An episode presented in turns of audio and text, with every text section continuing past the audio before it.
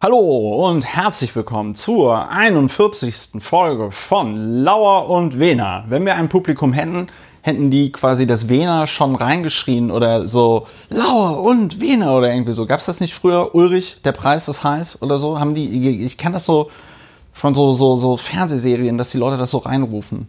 Ja, ich überlege auch gerade, woher ich das kenne und schätze vor allem. Ist das aus in den USA, glaube ich, aber eher, ne? The Price is Right oder so. Ja, Price is Right, aber das ist schön, dass das dann so. Beim Fußball gibt es das. Auf der 17. Christopher Lauer brüllen dann die ja, ganzen Ja, ich erinnere Aslaks, mich ne? noch, ich erinnere äh, mich noch lebhaft daran, bei mal während meiner Profikarriere beim, beim, beim ersten beim ersten FC Bayern München. Ich glaube, der heißt gar nicht erster FC Bayern München, oder? oder ist doch? da. Äh, ein ähm, Nee, der heißt nur FC Bayern, ne? Ja, auf Erster jeden Fall FC ein, Köln. ein, ein, äh, ein, ein Fußballverein, der mit einem Wurstfabrikanten lange Zeit zu tun hatte. Aber äh, das ist ein anderes Thema. Neben mir sitzt Dr. Ulrich Wehner, seines Zeichens nicht Wurstfabrikant, sondern Strafverteidiger in Berlin. Ja, neben dem wiederum sitzt Christopher Lauer, Publizist, ebenfalls in Berlin und weltweit tätig. Genau, auch ich bin kein Wurstfabrikant. Äh, Ich habe auch nie die, äh, den Drang verspürt, Wurstfabrikant zu werden. Auch wenn ich momentan mit dem, mit dem Gedanken liebäugle, eine möglicherweise eine Kakerlakenfarm irgendwo in der Uckermark aufzumachen und dann äh, Milliarden von Euro mit proteinhaltiger Nahrung für Zuchtvieh verdiene. Klammer auf, wir sollen ja alle weniger Fleisch essen, ist auch richtig. Und ich war gestern vollkommen geflasht, als ich zum ersten Mal so Sojahack gegessen habe, weil mir dann auffiel, es, es, es ist tatsächlich die Konse Konse Konsequenz, die Konsistenz. Ich verwechsle. Ich mag habe- die Konsequenz von dem ich, Sojahack so ich, gerne. also ich muss sagen, das ist eine mm, sehr, sehr körnige Konsequenz. Ah, ja, mm, lecker. schön. Nein, aber Lauer und Wiener, Deutschlands bester äh, auch Pod, äh, Koch-Podcast. Und es, ich fand es einfach bemerkenswert, dass ich jetzt also 35 Jahre alt werden musste, um zu erkennen, ich habe jahrtausende lang den, die Konsistenz von Hack mit ihrem Geschmack verwechselt. Und halt gestern dieses Sojahack gegessen und festgestellt, es, es schmeckt genau so. ja, in der Spitzengastronomie-Kritik sagt man, glaube ich, die Textur. Ja, Das, Das ist war- ein wichtiger Hinweis. bei uns natürlich klar. Ja, es gibt in der FAZ den äh, José äh, Strobel Iserra heißt er, glaube ich. Der Ja. schreibt inzwischen nur noch über Spitzengastronomie. Ähm, aber wie dem auch sei, Ich muss dem noch eins hinzufügen. Ich habe nämlich auch auf wollte Twitter- auch eine Achso. Einschränkung machen, aber Augen auf beim Sojakauf, weil Soja äh, das die Anbaufläche einnimmt, die zuvor dem Regenwald gehörte, an über große, wahrscheinlich über mehrere Saarländer, Ja. also nicht den Menschen, sondern das Land, Ja. äh, und über mehrere Belgiens ähm, äh, wird da äh, abgeholzt und Soja angebaut. Ja, das äh, wird mit dem Angriff Käse alles wieder in Ordnung kommen. Ein Thema, über das wir heute auch reden werden. Jo Käser, der CEO von Sat1 hätte ich jetzt gesagt, aber es stimmt nicht. Äh, Das war, äh, er ist der CEO von Siemens. Ähm, einschränken wollte ich nämlich dazu sagen, Sojahack nicht gut, habe ich sofort gelernt auf Twitter. Ach so, ja, gut. Wie äh, gestern ein äh, angelsächsischer Twitter-User schrieb, ähm, herzlich willkommen auf Twitter. Sie werden sofort mit jemandem verbunden, der keine Ahnung von Humor hat. Ähm, ja, also äh, ich wurde aufgeklärt darüber, es gibt auch so Kunsthack aus Erbsenprotein. Das ist wohl der komplett heiße Scheiß. Und auch wenn wir mit diesen, ähm, mit Dieter Schwarz, mit dem uns natürlich im Geiste sehr viel verbindet, ähm, nichts zu tun haben, bei Lidl soll das, das wohl geben. Und das heißt irgendwie Beyond Hack. Und Beyond Hack ist wohl the hot shit. Aber auch von äh, Beyond Hack, mit denen verbindet uns auch nichts, außer dass ich hier kostenlose Produktempfehlungen rausgebe. Bevor das jetzt hier alles von euphorisch zu melancholisch kippt, ähm, Ulrich. Ja, Ulrich äh, äh, äh, wacht auf aus seinem äh, durch meine, mein Intro induziertes Koma. Ulrich, was machen wir hier eigentlich bei Lauer und Wiener? Ja, Lauer und Wiener ist das Mittel, das Medium für und gegen die kognitive Dissonanz. Und zwar sorgen wir dafür, dass die kognitive Dissonanz wieder mehr Raum erhält und besser ausgehalten wird und ansonsten, dass sie abgebaut wird, dadurch nicht, dass man eine falsche Meinung einnimmt, sondern dass man seine richtige Meinung einnimmt. Die kognitive Dissonanz, bekanntlich die Lehre von der kognitiven Dissonanz oder die Theorie, das Phänomen, das kurz beschrieben der Mensch dazu neigt, äh, Gedanken, die von Gedanken, Handlungen und Erscheinungen, die von seinen vorgefertigten Meinungen und Gedanken abweichen, als unangenehm zu empfinden. Das heißt also, wenn ich etwas gegen Ausländer habe, würde ich es als unangenehm für meine Weltanschauung empfinden, wenn da jemand kommt und nett ist. So ein, ein Syrer, der nett ist, würde man dann äh, als dissonant empfinden, als unangenehm und deshalb das einfach durch ein Vorurteil ersetzen und sagen, das kann gar nicht sein. Oder äh, eben sagen, der möchte nur, der tut nur so. Oder die. Äh, also jedenfalls, und äh, das tut Not, die kognitiven Dissonanzen auszuhalten, äh, denn das Leben ist weitaus differenzierter, als man sich das selber so vorstellt. Da möchten wir einen kleinen Beitrag zu leisten, indem wir mit der altbewährten Technik des Drüberredens uns den, diesem dieser Problematik nähern, die Welt betrachten, die Welt zerlegen, die Welt einteilen in Tatsachen und Meinungen, versuchen das eine nicht mit dem anderen zu verwechseln. Und in diesem Sinne durch den Diskurs zu neuen Ergebnissen zu kommen und gerne vom Hölzchen aufs Stöckchen. Ja, aber dafür hatten wir schon eine ähm, coolere, eine, eine coole Bezeichnung, nämlich kluge Assoziation. Ne? Ja, das machen wir im Wesentlichen durch ja. kluge Assoziation. Ja, wunderbar. Und wenn äh, dem einen ein Begriff nicht einfällt, dann findet der andere ihn. Ja, das äh, wirkt sich dann so aus, dass wir uns manchmal unterbrechen und ähm, da habe ich neulich auch wieder das Feedback bekommen, das sollen wir nicht machen.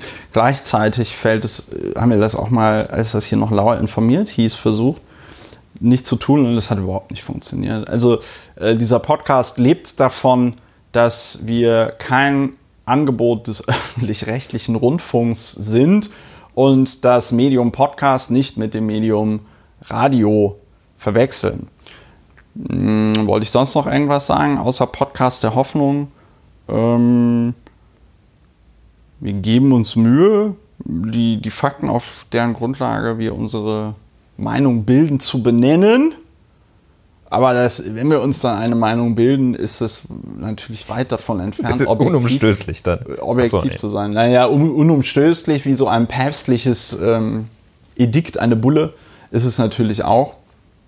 Äh, und dann fiel mir jetzt noch gerade ein, haben wir in der letzten Woche, oder habe ich in der letzten Woche, oder in der letzten Folge jedenfalls, als wir über das Affenhaus geredet haben in Krefeld, ist mir ein kleiner Fehler unterlaufen, weil mir eine äh, sehr kluge Followerin auf äh, Twitter, die unserem Lauer und Wena Account auf Twitter folgt, dem ihr natürlich auch, ihr seid herzlich dazu eingeladen, ihm auch zu folgen, ähm, die wies mich nochmal darauf hin, wie das mit den Versicherungen funktioniert. Und das haben wir in der Tat nicht bedacht, weil wir ja in der letzten Folge, ihr erinnert euch, äh, äh, so ein bisschen darüber diskutiert haben, ob das jetzt so klug war von diesen beiden äh, Damen, die mutmaßlich dafür verantwortlich sind, dass das Krefelder Affenhaus mit über 30 Menschenaffen und ähm, noch den ganzen Vögeln abgebrannt ist.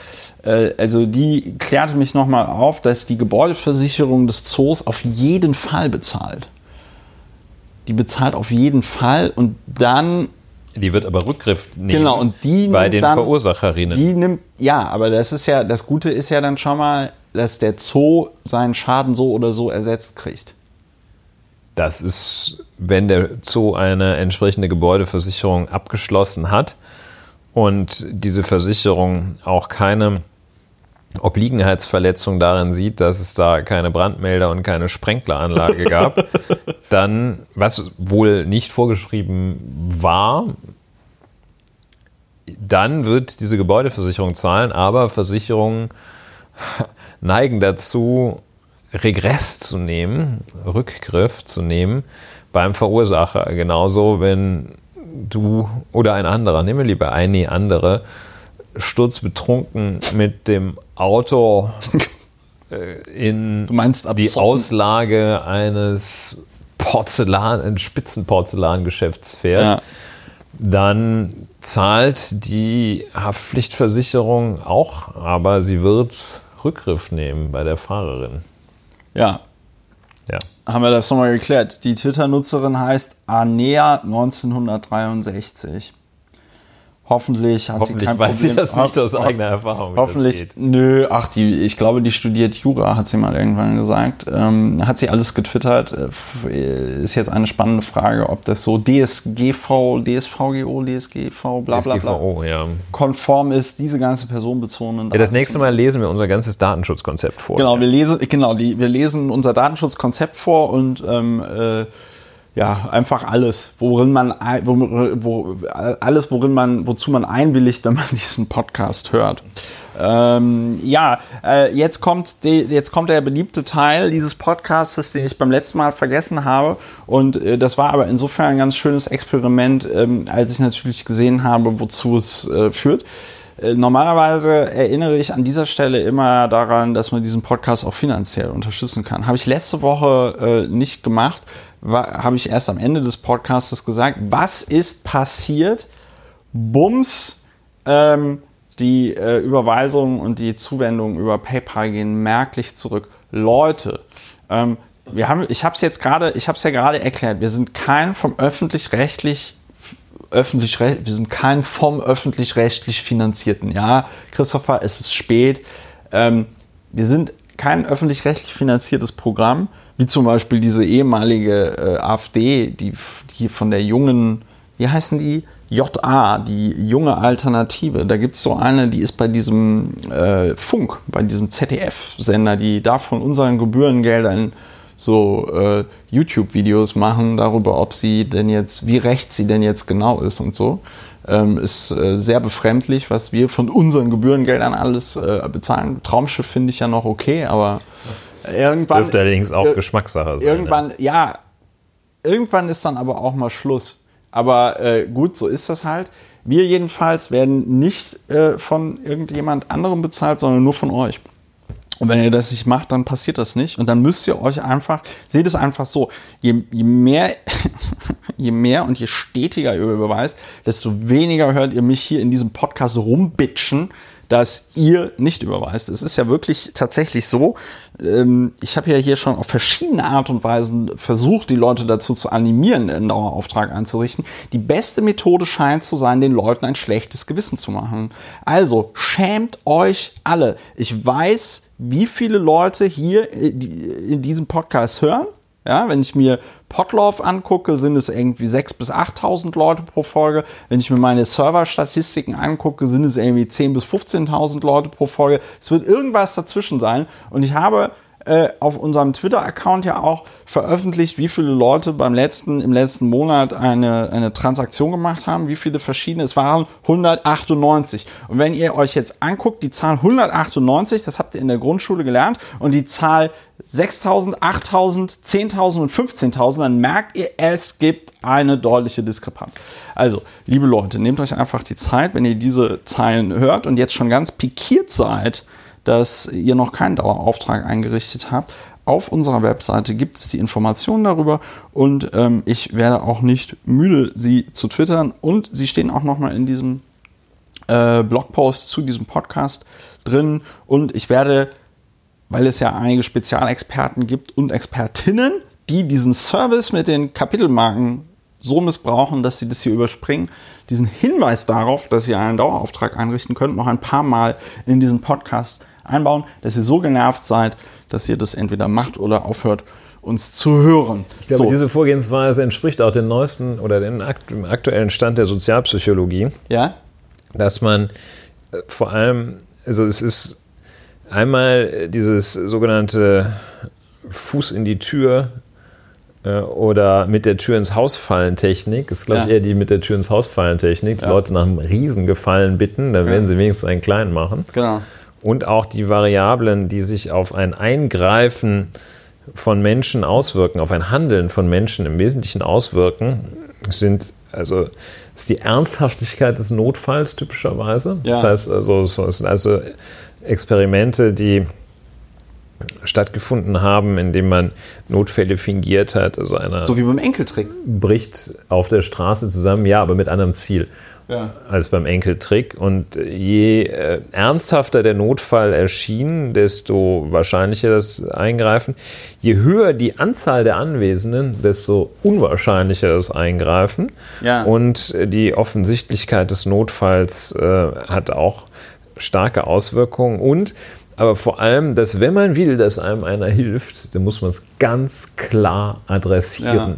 Nicht Sie eine Frage stellen, Genau. sondern äh, ein Experiment äh, im New York der 70er Jahre, wo man gesehen hat, dass wenn man in einem Schnellrestaurant Leute äh, einfach nur bittet, ja, also Setting Schnellrestaurant, äh, und da fand dann ein Diebstahl einer Tasche statt, ein fingierter natürlich. Und äh, wenn die angebliche Tascheneigentümerin, wenn die nur gesagt, so ansatzweise gefragt, hätten sie vielleicht Zeit oder Gelegenheit, auf meine Tasche aufzupassen, dann haben die also wesentlich seltener eingegriffen und den Diebstahl verhindert, als wenn die gesagt hätten, bitte passen Sie auf meine Tasche auf. Ist das okay? Ja. Daher also, you tell people what to do. Und Ja, es sonst ist, wird das nichts. ja, es ist, äh, also das mit dem Eingreifen ist tatsächlich äh, äh, so, das kriegt man ja immer beigebracht, auch in der U-Bahn und so. Man muss dann tatsächlich sagen, hier, Sie in der grünen Jacke, bitte helfen Sie mir jetzt dabei, weiß Genau, ich, wenn du nur sagst, zu wer überwältigen. könnte denn mal, hätte Lust Ja. und so. Ne? Kann nicht also mal jemand- sonst findet Das Verantwortungsdiffusion bedeutet, statt. das bedeutet, das ist- war ja jetzt im Grunde genommen falsch von mir zu sagen, wie viele Fantastilliarden Hörer äh, wir haben. ja, Weil jetzt alle Hörerinnen und Hörer denken, toll, ein anderer macht's. Aber Ja. ich kann euch versichern, nein, es macht nicht ein anderer. Wir haben ja ein anderes Ziel. Das Ziel ist ja, wenn wir 5000 Leute hätten, die 4 Euro im Monat überweisen würden, dann wäre das Ding, Ding, Ding, Ding, Ding, Ding. 20.000 Euro im Monat. Ja, dann Das gäb's uns in Farbe. Geil, dann gäbe es uns in Farbe und bunt und dann hätten wir so obszön viel Geld, dass wir tatsächlich darüber nachdenken müssten, auch jemanden einzustellen. Das heißt, das Ziel ist nicht irgendwie äh, dieser ähm, Verantwortung, die ihr da tragt, aus dem Weg zu gehen, weil hier liegt offensichtlich ein Notfall vor, ja. Ähm, äh, äh, sondern einfach das jetzt mal zu machen. Und ich werde im Verlauf dieser Folge noch ein paar Mal darauf hinweisen.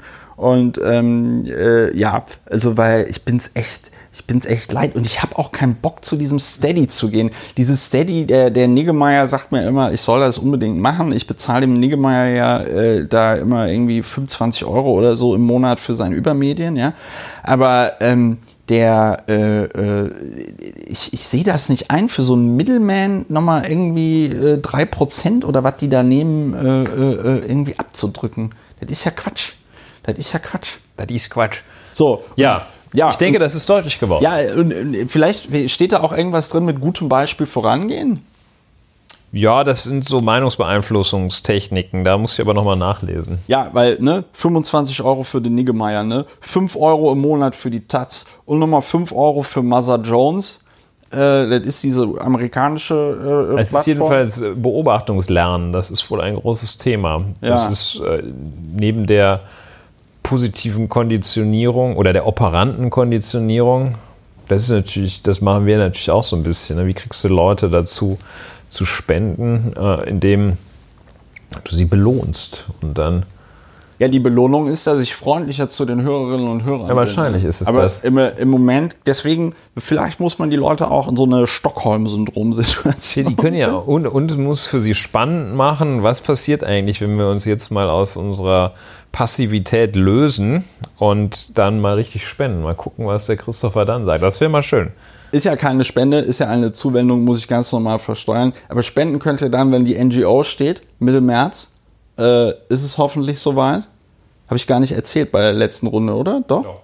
Ja, egal. Aber am Ende, jetzt am Anfang, die Leute hören das ja nicht bis zum Ende durch. So, wir kommen zum ersten äh, Thema, das äh, gar nicht so erfreulich ist, äh, wie man das sonst von unserem Podcast gewohnt ist. Ähm, der Bundestagsabgeordnete Karamba Diaby, ähm, äh, SPD-Abgeordneter, äh, deutscher Staatsangehöriger, stammt aber aus dem, wenn mich nicht alles täuscht, Senegal. Ist aber auch egal, woher er gekommen ist. 1961 im westafrikanischen See Senegal geboren.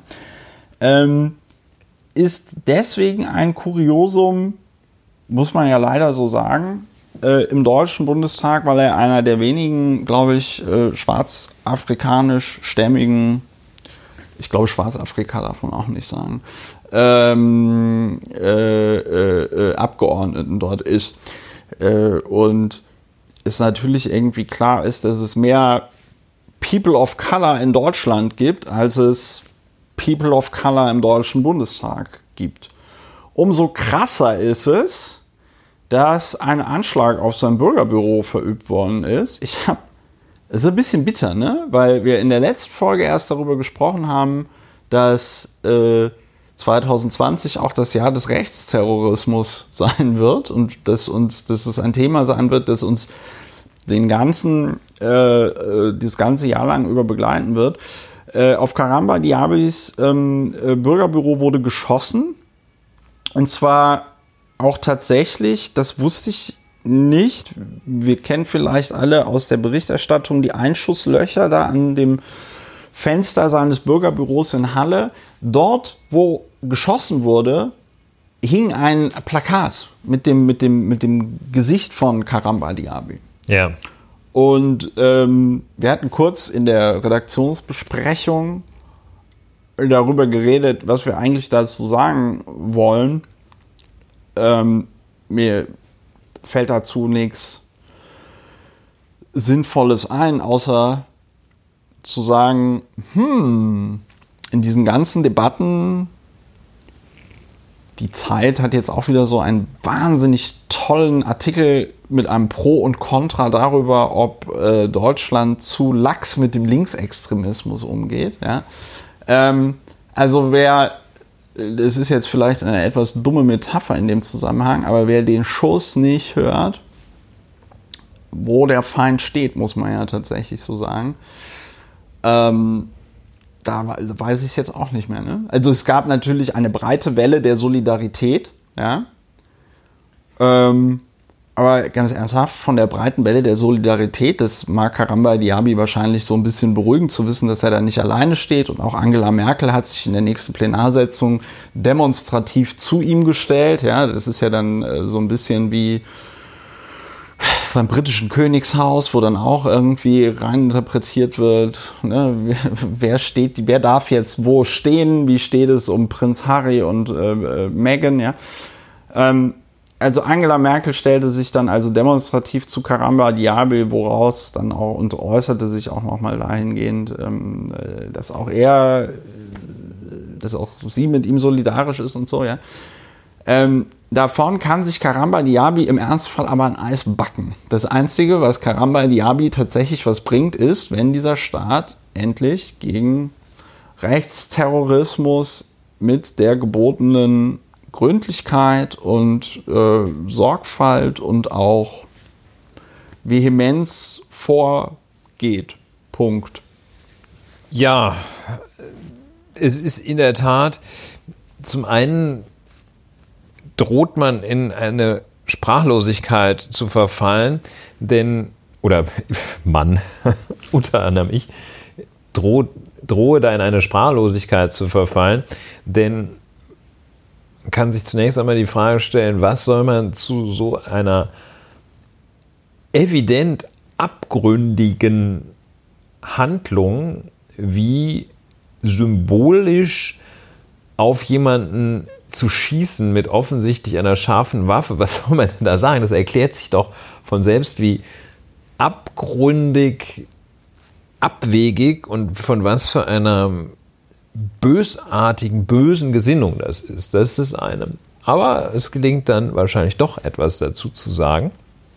Und wo du sagst, eine Solidaritätsbekundungen zeigen sich, äh, sind feststellbar, ja, bei dem äh, Magnitz Frank, der vermeintlich von einer Gruppe äh, linksautonomer, alles völlig un, ungewiss, was und wer das war. Sind bis heute nicht gefunden. Angerempelt worden ist, wo sich dann hinterher noch herausstellte, dass er seine Schürfwunden auch noch übertrieben hatte äh, und einfach auch wahrscheinlich ein bisschen doof aufs Gesicht gefallen ist. Jedenfalls hat sich dort äh, nicht nur die, hat sich nicht die Frau Bundeskanzlerin im Plenarsaal einmal demonstrativ zu ihm gestellt. Im Übrigen ja eine Maßnahme, die man begrüßen kann. Aber da hat dann der Bundespräsident eingegriffen, was ein gewisser Schnellschuss war. Also das, ja, äh, war so eine Assoziation. Ist eine gute Assoziation. Ich will nicht unbedingt sagen, ja, äh, und tja, es war also schon relativ wenig, was dort geschehen ist. Wenn man das mal nimmt, ähm, Tatbestand Bedrohung mit einem Verbrechen, da ist immer die Frage, gibt es so zwei Fragen, wenn das nicht äh, ausdrücklich geschieht, äh, also beispielsweise jemand sagt, ich bringe dich um, sondern konkludent, das heißt auf andere Weise ausgedrückt, zum Ausdruck gebracht wird als explizit, dann stellt sich immer die Frage, was hat denn das für einen Inhalt? Ich kann sagen, also ich sehe keinen Raum für eine andere Interpretation, als wenn man auf das Bürgerbüro einer Person äh, dort ein Bild anbringt und darauf schießt, als dass das eine konkludente Morddrohung ist. Mord ist ein Verbrechen, also Bedrohung mit einem Verbrechen. Die Frage ist, inwieweit da Ernsthaftigkeit anzunehmen ist. Und dann muss man sagen, aber hallo, das ist schon, ob man das dann wirklich umsetzt oder nicht, aber dass es eine Ernsthaftigkeit ist, wenn jemand mit einer scharfen Waffe auf symbolisch auf etwas, auf eine Person schießt, dann kann man sagen, es ist eine, eine schwere Straftat, die Bedrohung mit einem Verbrechen. Ja, aber dafür hat sich das Recht hat sich die Aufregung äh, doch in recht engen, bescheidenen Grenzen gehalten. Ja. Ich glaube, das hat auch was äh, mit, wir sind hier noch in einer, glaube ich, eher kommentierenden Phase des Podcasts ja. als bei der mühsamen, bei, ja gut, ich meine, die Fakten sind ja auch relativ einfach erzählt. Ne? Da hat ja. irgendjemand auf das Bürgerbüro von Karamba Diaby in Halle geschossen, in Halle, ja, äh, und äh, hat und hat noch, ähm, hat eben auf dieses Bild, was da hing, irgendwie geschossen. Aber die, äh, die, die, was ich halt glaube, was, was da halt noch da, da reinspielt, ist natürlich so eine gewisse Form von Alltagsrassismus. Dass man sich so denkt, naja gut, der ist schwarz, ich bin nicht schwarz, da hat wohl jemand ein Problem mit Schwarzen, da wird es mich ja wohl nicht treffen. Ne? So. Und äh, ich glaube, dann ist da noch so eine ganz äh, inhärente Angst. Das ist doch der Witz. Warum, warum, ähm, warum haben denn auch Konservative ähm, kein Problem damit, Konservative und Rechte kein Problem damit, den Teufel immer an der Wand zu malen bezüglich der Antifa und Antifa, Linksextremisten ja. und so, weil die genau wissen, dass es eben keine Link oder dass die letzten Linksextremisten, die mordend irgendwie durchs Land gezogen sind, die RAF waren. Und weil sie ganz genau wissen, dass es das heute nicht gibt. Deswegen kannst du auch äh, auf diese Art und Weise über, weiß ich nicht, Linksextremismus fabulieren und Linksfaschismus und was es da alles geben soll, ja. Wohingegen Leute, die sich äh, gegen rechts engagieren, die äh, sich ganz klar von ähm, gegen faschistische, äh, rechtsextreme Tendenzen stellen, die das benennen, die sich äh, rechtsextrem in den Weg stellen, die müssen um ihr Leben fürchten. So, Punkt. Ja, ja und, und äh, ich mh. glaube, das spielt da auch in der Berichterstattung mit. Ja, ich glaube auch, dass äh, Herr Karamba Diaby typischerweise als der anderen Gruppe als derjenigen, der man selbst angehört, zugerechnet wird. Ja. Seiner Hauptfarbe wegen. Äh, und das Phänomen ist ja, dass man guckt, welche Merkmale habe ich, welche Merkmale hat der andere. Dann stellt man fest, äh, der andere unterschiedlich von mir. Und dann guckt man, welche Merkmale hat die Gruppe, hat meine Umgebung, der ich angehöre. Aha, andere Merkmale als die andere Gruppe, nämlich sie im Senegal oder andernorts in Afrika als Kinder von Afrikanern dort geborenen Menschen und dann stellt man fest, ja, es ist so eine Out-Gruppe und nicht die Gruppe, der ich angehöre. Ja. Und es scheint so, dass dieses Phänomen auch bei den Reaktionen auf den auf die Morddrohung, die Herr Karamba Diaby erhalten hat, dass äh, auch dieses Phänomen sich dort zeigt und man das womöglich, das womöglich äh, als nicht so schlimm angesehen ja. wird.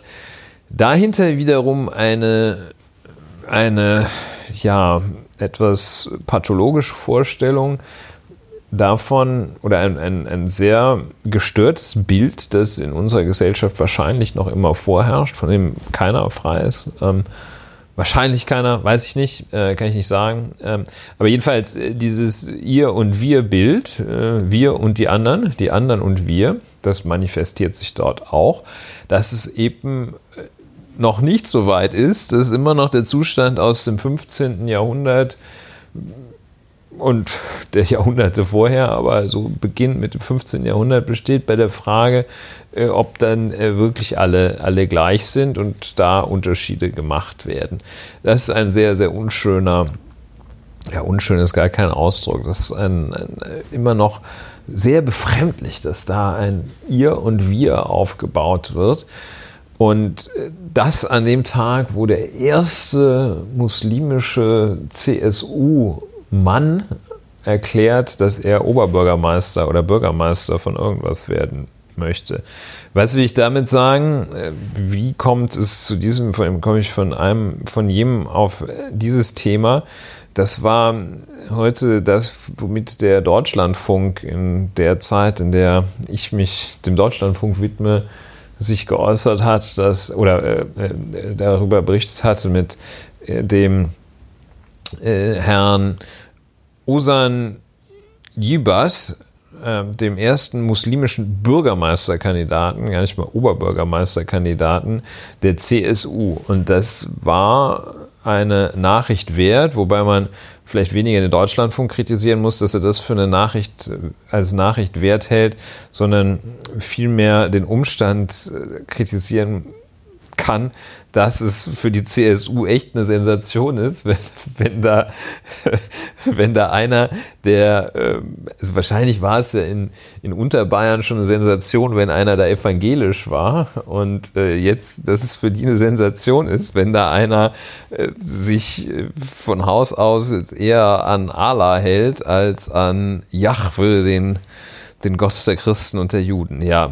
Ähm, ja also da, da gibt es wirklich muss, viel da, zu tun. Wobei man auch sagen muss, ich finde es jetzt gerade nicht, aber die ähm, CSU hatte doch irgend so einen Shitstorm jetzt erst vor kurzem, weil sie äh, eben nicht, weil sie eben einen äh, Typen nicht nominiert hat mit der Begründung, dass er äh, Moslem ist. Aber vielleicht, ähm, und das ist jetzt das Problem, ähm, vielleicht habe ich, ähm, hier habe ich das gerade ein, äh, wobei das jetzt auch alles so Sachen sind, wo ich nicht weiß. Die CDU diskutiert über Muslime in ihren Reihen. Ein muslimischer Bürgermeisterkandidat hatte sich nach Protesten zurückgezogen. So, ja. das war aber ein anderer, genau. Der äh, 44-jährige Sahin legte vielmehr noch, ja, also das ist, glaube ich, das war, glaube ich, einfach äh, Crisis Management der CSU weil die, äh, die haben ja, halt, und dann, äh, genau, hm. die, die haben halt, die haben halt diesen Sahin äh, ab, also nicht abgesägt, aber ihm halt irgendwie klar gemacht, dass, dass er da nicht so eine Schnitte hat, warum auch immer. Dann hieß es halt äh, hier, ne, Moslem. Und äh, dann mussten die, glaube ich, ganz schnell einen aus dem, aus dem Hut zaubern. Ja, und das haben sie dann äh, getan. Gut, es ist möglicherweise schon wenn man sich vor Augen führt, dass diese Parteien ja in der Tat das C im Namen tragen, Ja, und sich sehr, ja- sehr stark an die christliche Lehre, insbesondere der Nächstenliebe halten Ja, und so. ne? richtig. Ja. was ja als, als Name für eine Partei in einem Staat, der sich doch als weitgehend laizistisch sieht, ähm, ja schon auch kurios ist. Okay, jedenfalls die Christlich-Soziale Union nimmt dann sich so einen Quoten, Quoten-Moslem und sagt sich, wir zeigen mal der ganzen Bundesrepublik, Wie modern wir sind. wie modern wir sind Herr Özdemir. und äh, geben ihm, also wir lassen ihn antreten als Kandidat für äh, die äh, Ortschaft, Neu, für die Gemeinde Neufahren bei Freising. Und da wird er möglicherweise dann als Bürgermeister über eine Bevölkerung von Stand September, Dezember 2008, äh, lässt sich bei Wikipedia nur finden, von 19.006 Bürgern. Ja. Tja. Wie kam er denn jetzt Mann, von Mann. Karamba Diaby da drauf, lieber Ich- Ulrich? Das scheint mir doch irgendwas, auch irgendwas Freudsches zu sein, so von wegen mit Verschiebung von Dingen oder irgendwie so. Äh, weil, äh, worüber ich noch kurz reden wollte, bei Karamba Diaby ist, dass die Zeit, ja seit, jetzt muss man leider sagen, Jahren schon einen sehr interessanten, eine sehr interessante Veränderung macht. Äh, Georg Restler hat vor kurzem auch einen Artikel in der Zeit geschrieben mit einem kleinen Wortspiel in der Überschrift. Dieser Streit, diesen Streit braucht kein Mensch. Was natürlich deswegen interessant ist, weil äh, wir ja alle wissen, dass im letzten Jahr ein, ein eigenes Ressort in der Zeit startete, ähm, geleitet von meinem guten Freund Jochen Wittner. Ähm, Streit. Jetzt ist Ulrich wieder beim Gucken von YouTube-Videos, während ich äh, ähm, hier monologisiere. Es war ein ganz gutes, ähm, war ein ganz gutes Wortspiel von dem Georg Restle. Diesen Streit braucht kein Mensch. Was hat er damit wohl gemeint? Und da ging es halt auch wieder um diesen Scheiß mit, ne, mit rechten Reden und so ein Scheiß. Ja, also, aber Zeit Online fragte Karamba Diaby, festhalten, also in dem Interview zu diesem Anschlag, der, wie wir hier gerade vom Strafverteidiger gehört haben, durchaus als Morddrohung zu verstehen ist. Zeit Online. Wenn Sie Ihre eigenen Redebeiträge hinterfragen, gab es auch vielleicht Situationen, in denen Sie selbst vielleicht zu emotional argumentiert haben und damit, wenn auch nicht gegen Minderheiten gerichtet, ebenfalls äh, ein, zu einer hitzigen Debatte beigetragen haben. Ja, das ist, so sieht Journalismus im Jahr 2020 aus. Jetzt muss man zur, ähm, Also das ist schon, das ist eins zu eins oder eins zu eins nicht, aber es ist aus, entstammt im selben Formenkreis Ja. wie die Frage Ja. an das Vergewaltigungsopfer, Ja. ob denn der Rock nicht auch, Sie Fräulein, war denn da der Rock nicht ein bisschen kurz? hä? Und ähm, also das ist wirklich, das ist echt eine, das ist echt eine krasse, das ist echt eine krasse Nummer. Was ich bitter finde, was ich bitter finde, ist, den, es traf dann natürlich den äh, Journalisten, den Sascha Löbe, der dieses Interview geführt hat, einen unfassbaren Shitstorm. Dann hat die Zeit die Frage rausgenommen wieder und schreibt dazu Hinweis der, Reak Reda der Reaktion. Der Hinweis der Reaktion. Ja, ja, Hinweis der Reaktion. Hinweis der Redaktion. Wir haben nachträglich eine Frage in Klammern und die dazugehörige Antwort aus diesem Interview entfernt, für die wir zu Recht kritisiert worden sind. Sie war nicht Bestandteil des ursprünglichen Interviews. Der Autor hat sie auf Wunsch der Redaktion Herrn Diaby nachträglich gestellt und zusammen mit seiner Antwort zum Interview hinzugefügt. Leider haben wir nicht erkannt, wie missverständlich sie an dieser Stelle ist und bitten um Entschuldigung. Ähm, da muss man sagen, von der Form her, sie bitten um Entschuldigung. Das ist, das, das ist Pluspunkt. Ja. Äh, auch, dass wir es nicht gecheckt haben, auch Pluspunkt. Ähm, dass sie es alles erklärt haben, alles Pluspunkt. Aber trotzdem, ähm, jetzt, jetzt darf man ja gewisse Wörter, jetzt muss ich, wie, wie kann ich, wie kann ich das jetzt auf, wie kann ich das jetzt auf eine politisch ordentliche, jetzt hätte ich fast politisch korrekt gesagt, wie kann ich das auf eine ordentliche Art und Weise mit der in mir doch äh, äh, brodelnden Fassungslosigkeit raus. Formulieren? Wie, wie, kann man, wie, kann man, wie kann man nur so äh, bescheuert sein? Ja, also so wie kann man eine solche Frage in einer solchen Situation stellen und der Meinung sein, das sei eine gute Idee? Wie, wie, ich verstehe es nicht. Ja, ich verstehe es nicht. Wenn ich, weißt du, wenn ich, wenn ich, wenn ich an meinem Geburtstag, übrigens 19.06.2020, ich freue mich über Glückwünsche, äh, wenn ich an meinem Geburtstag, ich feiere ja hier immer, ich lasse mich volllaufen, bin richtig besoffen am Ende, wache manchmal mit einem Filmriss auf. Selbst wenn du mich dann, wenn ich so richtig so strunzhacke voll bin, mich fragen würdest, Christopher, hältst du diese Frage für eine gute Idee? Ich würde dir voller Inbrunst aus der Tiefe meines komplett mit Alkohol gefüllten Körpers sagen, nein, es ist keine gute Idee. Und ich verstehe es nicht, Ulrich, ich verstehe es nicht, Ja, wie diese das geht. krisenkommunikationsmäßig ganz gut gedraftete Entschuldigung lässt, das war in der Tat mein Gedanke auch ebenso, lässt ja ein Aspekt unerklärt, indem sie sagt, wir haben es eigentlich anders gemeint. Ja. Und da stellt sich ja die Frage, wie denn? Ja. Wa- wa- Was wolltet ihr denn wissen? Also in welche Richtung, was war, also ihr habt euch missverständlich ausgedrückt, sagt ihr, dann äh, besteht jetzt, wir geben jetzt Gelegenheit, die, das so auszudrücken, wie es denn in Wirklichkeit gemeint war. Und es ist schwer vorstellbar, dass diese Frage, haben Sie vielleicht auch selber ein bisschen was dazu beigetragen, dass man sie mit dem Tode bedroht? Das, das, das, es ist also schlechterdings unvorstellbar. Es sei denn, es überzeugt uns einer vom Gegenteil. Es ist eigentlich unvorstellbar, dass damit ein sinnvoller Gedanke, eine sinnvolle Frage gestellt werden und sollte. Ohne, und vor allen Dingen ohne, das war schon echt ein Klopper. ohne, Also- ohne jetzt Karamba Yabi da zu nahe treten zu wollen. Aber er ist jetzt auch nicht irgendwie dafür bekannt, so ein krass kontroverser Redner zu sein. Weißt du?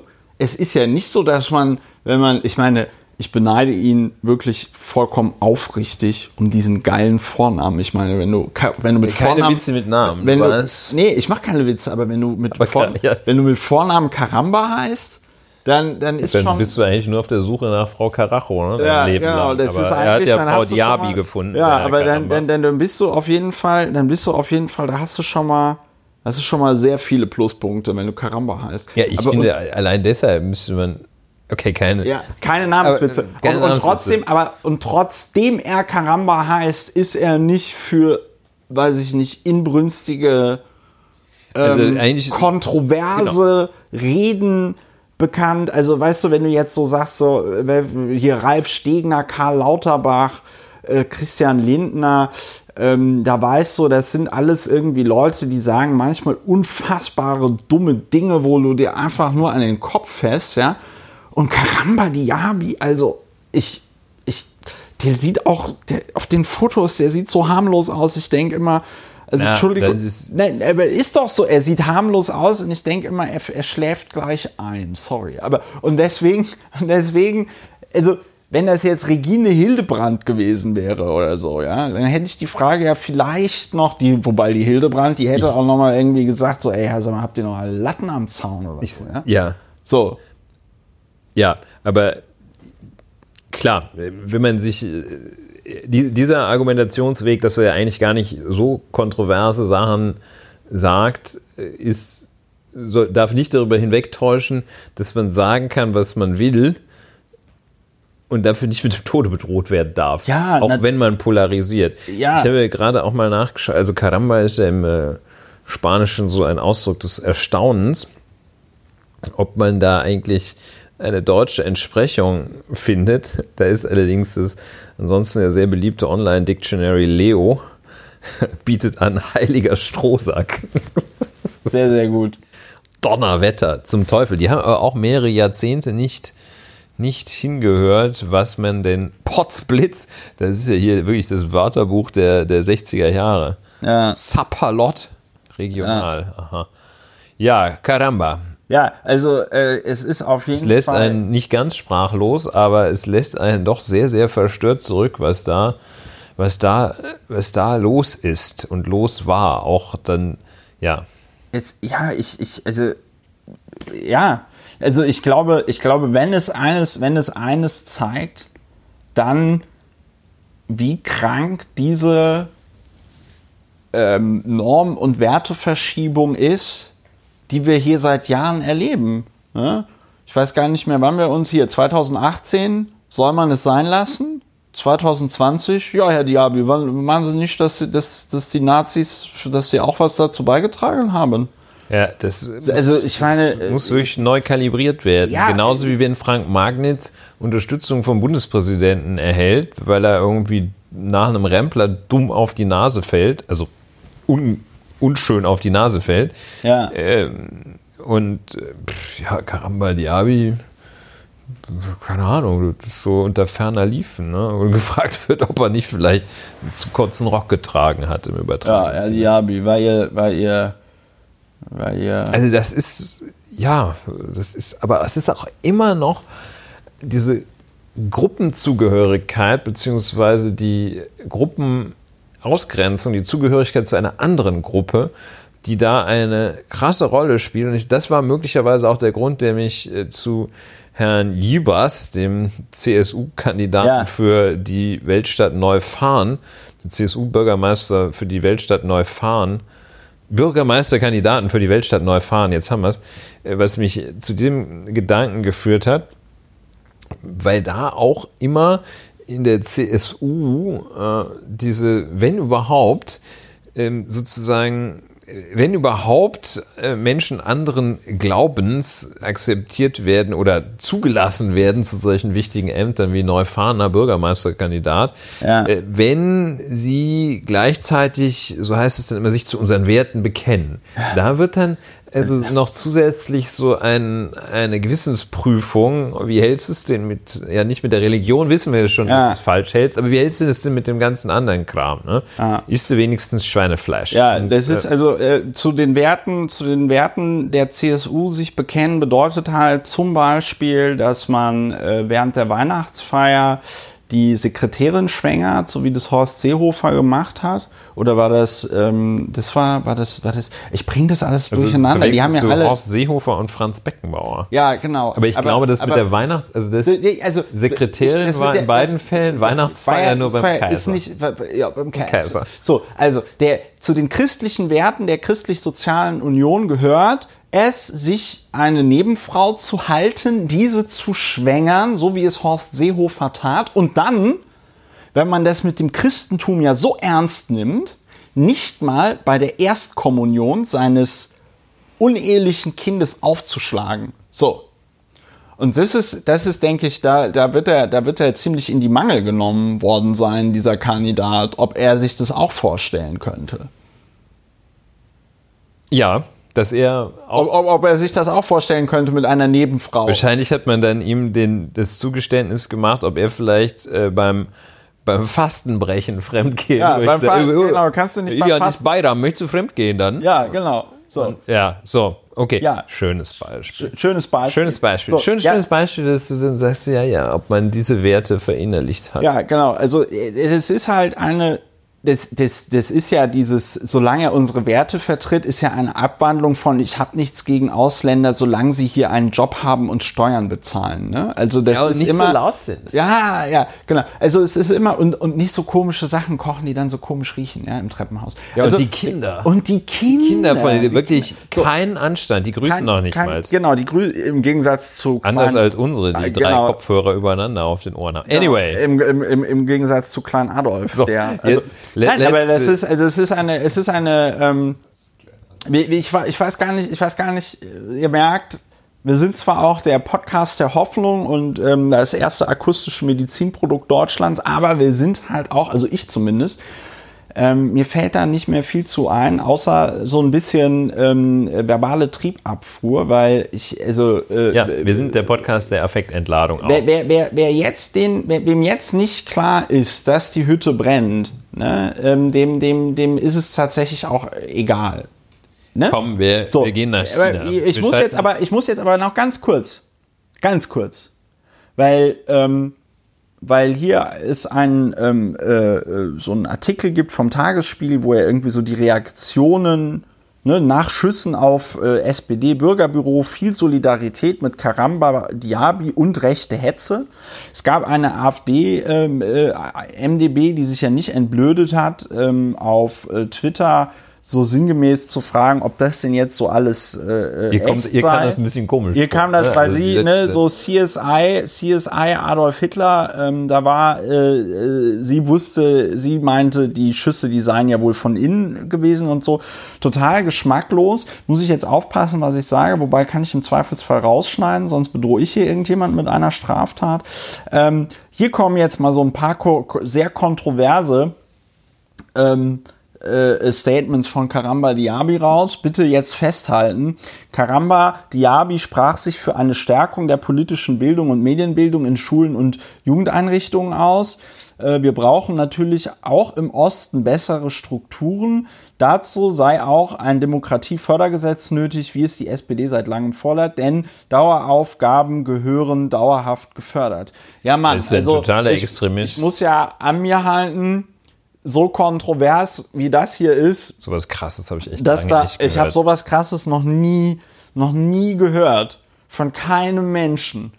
Das dass der Mann dass noch nicht seinen eher Job, drauf geschossen ja, wurde. also unfassbar. Ja, äh, für die Hörerinnen und Hörer, die sich gerade fragen, was hier passiert ist, das nennt man Zynismus. Das ist also ähm, schon weit weg davon der Vorstellung, dass durch das, was wir sagen, irgendetwas besser wird. Wir sind wir einfach schalten, ja. zynisch. Peking. Peking. Genau. Zu was Erfreulichem. Im Gegensatz zu äh, Deutschland ist ja die Volksrepublik China bei allen Dingen, die es dort zu kritisieren gibt, Hongkong, Uiguren, Massenüberwachung, Rule of Law, Korruption in der KP China, ähm, bei allen Sachen, die es dort zu kritisieren gibt, wenn der Chinese, kennst du das vom, ähm, vom Gerhard Polt, das mit der Mai Ling? Ja, selbstverständlich. Also, wenn ihr es noch nicht kennt, alle mal, nachdem ihr diesen Podcast fertig gehört habt, Mai Ling und Ken Gerhard Polt googeln. Das ist, ähm, ich, hab, ich frage mich tatsächlich, wie das sein kann, dass das all die Jahre immer an Silvester äh, auf diesen dritten Programm bei diesen, weiß ich, hier gibt es doch immer diese Sketch-Raketen oder wie das da heißt. Und irgendwann zeigen die auch mal das mit der Meiling. So. Ja. Ja, ey, Meiling, äh, holst du mal den Prospekt bitte, ja? Äh, ja, nein, den Prospekt, wo du drin warst, ja? So, also, der also ist. spricht schon ein bisschen, ja, spricht. Meiling sagt Grüß Gott. Ja, Grüß Gott, sag aber Grüß Gott jetzt, ja? Meiling. So, und auf jeden ja. Fall, ähm, äh, der Chinese, wenn er was macht, dann macht es richtig und äh, China verbannt Plastik aus China. Äh, China hat ja jetzt schon ähm, aufgehört, äh, Plastik zu äh, importieren aus Europa. Äh, zur großen Freude Indonesiens. Äh, die kriegen das jetzt alle äh, ab, teilweise illegal entsorgt dort. Ähm, auch wieder eine, ähm, ein, ein schönes Beispiel dafür, wie gut der Kapitalismus funktioniert. Ne? Ähm, muss man einfach sagen, hat sich total gelohnt. Stell dir vor, du wohnst irgendwo und dann wird da einfach der Plastik aus irgendeinem anderen Land abgekippt und dann lebst du davon, dass du diesen Plastik durchsuchst nach Dingen, die du irgendwo verkaufen kannst. Ähm, äh, da muss ich einfach sagen, tolles System, gerne wieder.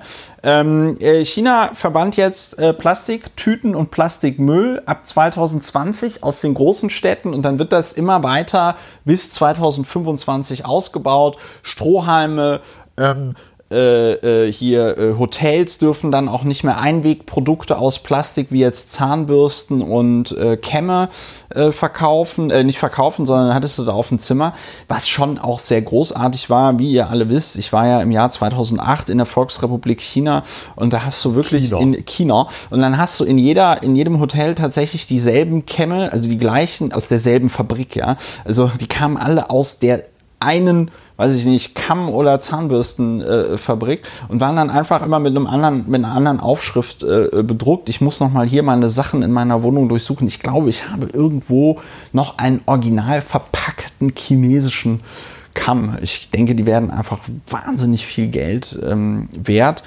Nicht, aber äh, äh es ist sehr bemerkenswert, wie es die Volksrepublik China jetzt hier an dieser Stelle, trotz ihrer ganzen zu kritisierenden Dinge, äh, das kriegen die hin. Äh, die, äh, meanwhile meanwhile, äh, Bundesrepublik Deutschland, unsere Bundesagrarministerin, Die Verpackung sind. Äh, ja, ja.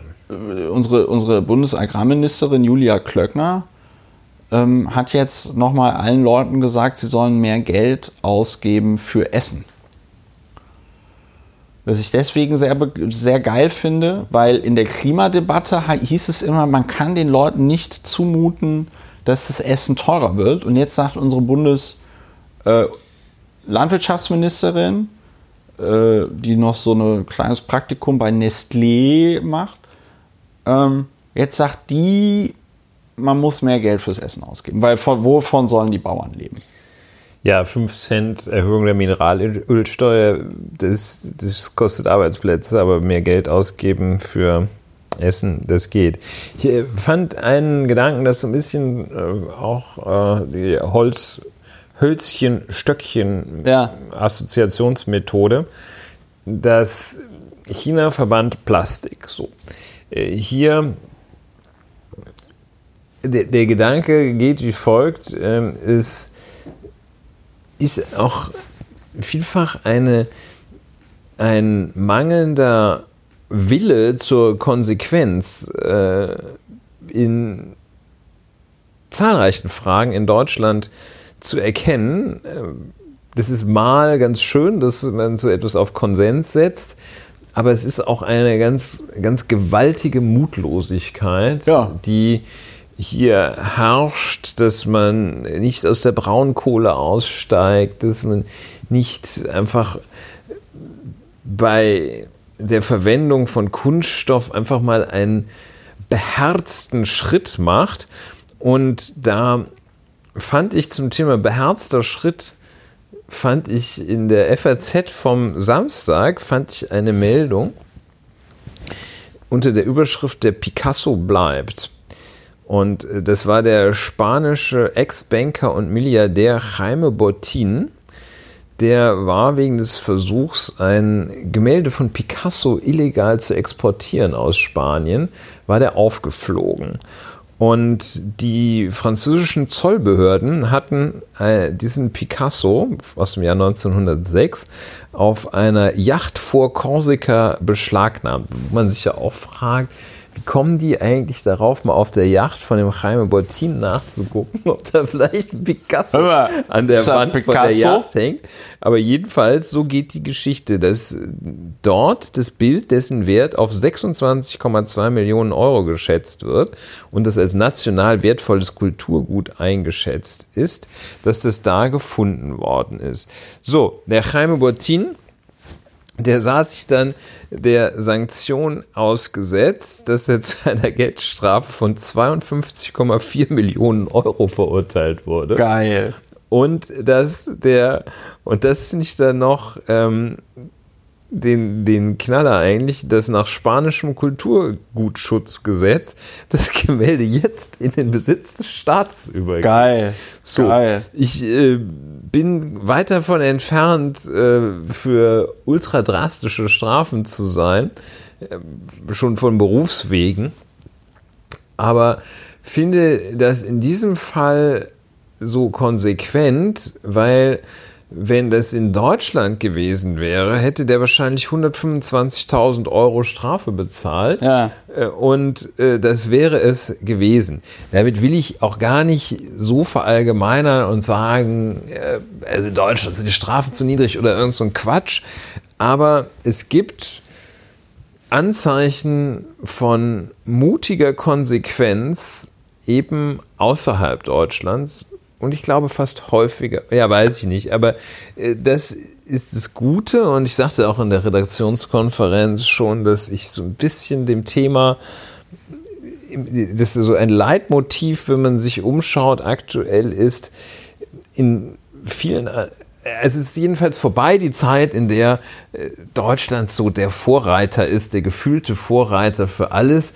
Ähm, nein, äh, das ist halt, das ist, ist, ist over, das war wahrscheinlich so in den 60er, 70er, 80er Jahren. Da sagt man, ah, bei uns ist das alles. Aber wir waren jetzt wieder im Urlaub in Spanien, die Straßen und in den USA die Telefonleitungen und dann irgendwie kommt nur mal ein laues Lüftchen, fallen die Häuser alle zusammen und die Italiener, sie kriegen ja gar nichts hin.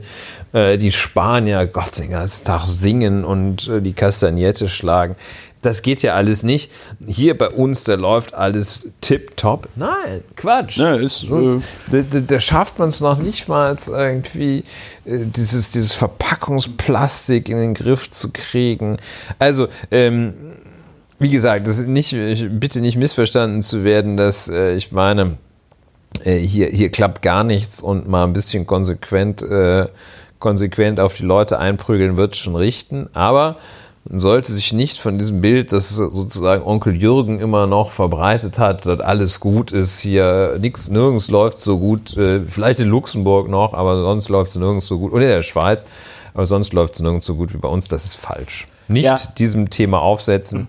Siehe China, die es wenigstens schaffen, die Plastiktüte mal aus dem ähm, ja, man muss, man muss einfach an der Stelle, in dieses Horn möchte auch ich nochmal ja, blasen, äh, weil es, es ist, man kann das gar nicht deutlich genug sagen. Ich meine, du hast es schon sehr deutlich gesagt, aber es ist einfach sehr bedauerlich und sehr traurig, wie mutlos die deutsche Politik gegenüber den Fragen der Zeit äh, steht. Ne? Also ja. auch, dass du hast jetzt hier ne, Braunkohleausstieg, dass der deutsche Staat von sich aus diesen Braunkohle äh, Firmen, Energiekonzernen jetzt nochmal 4,35 Milliarden Euro an ähm, Entschädigungszahlungen anbietet.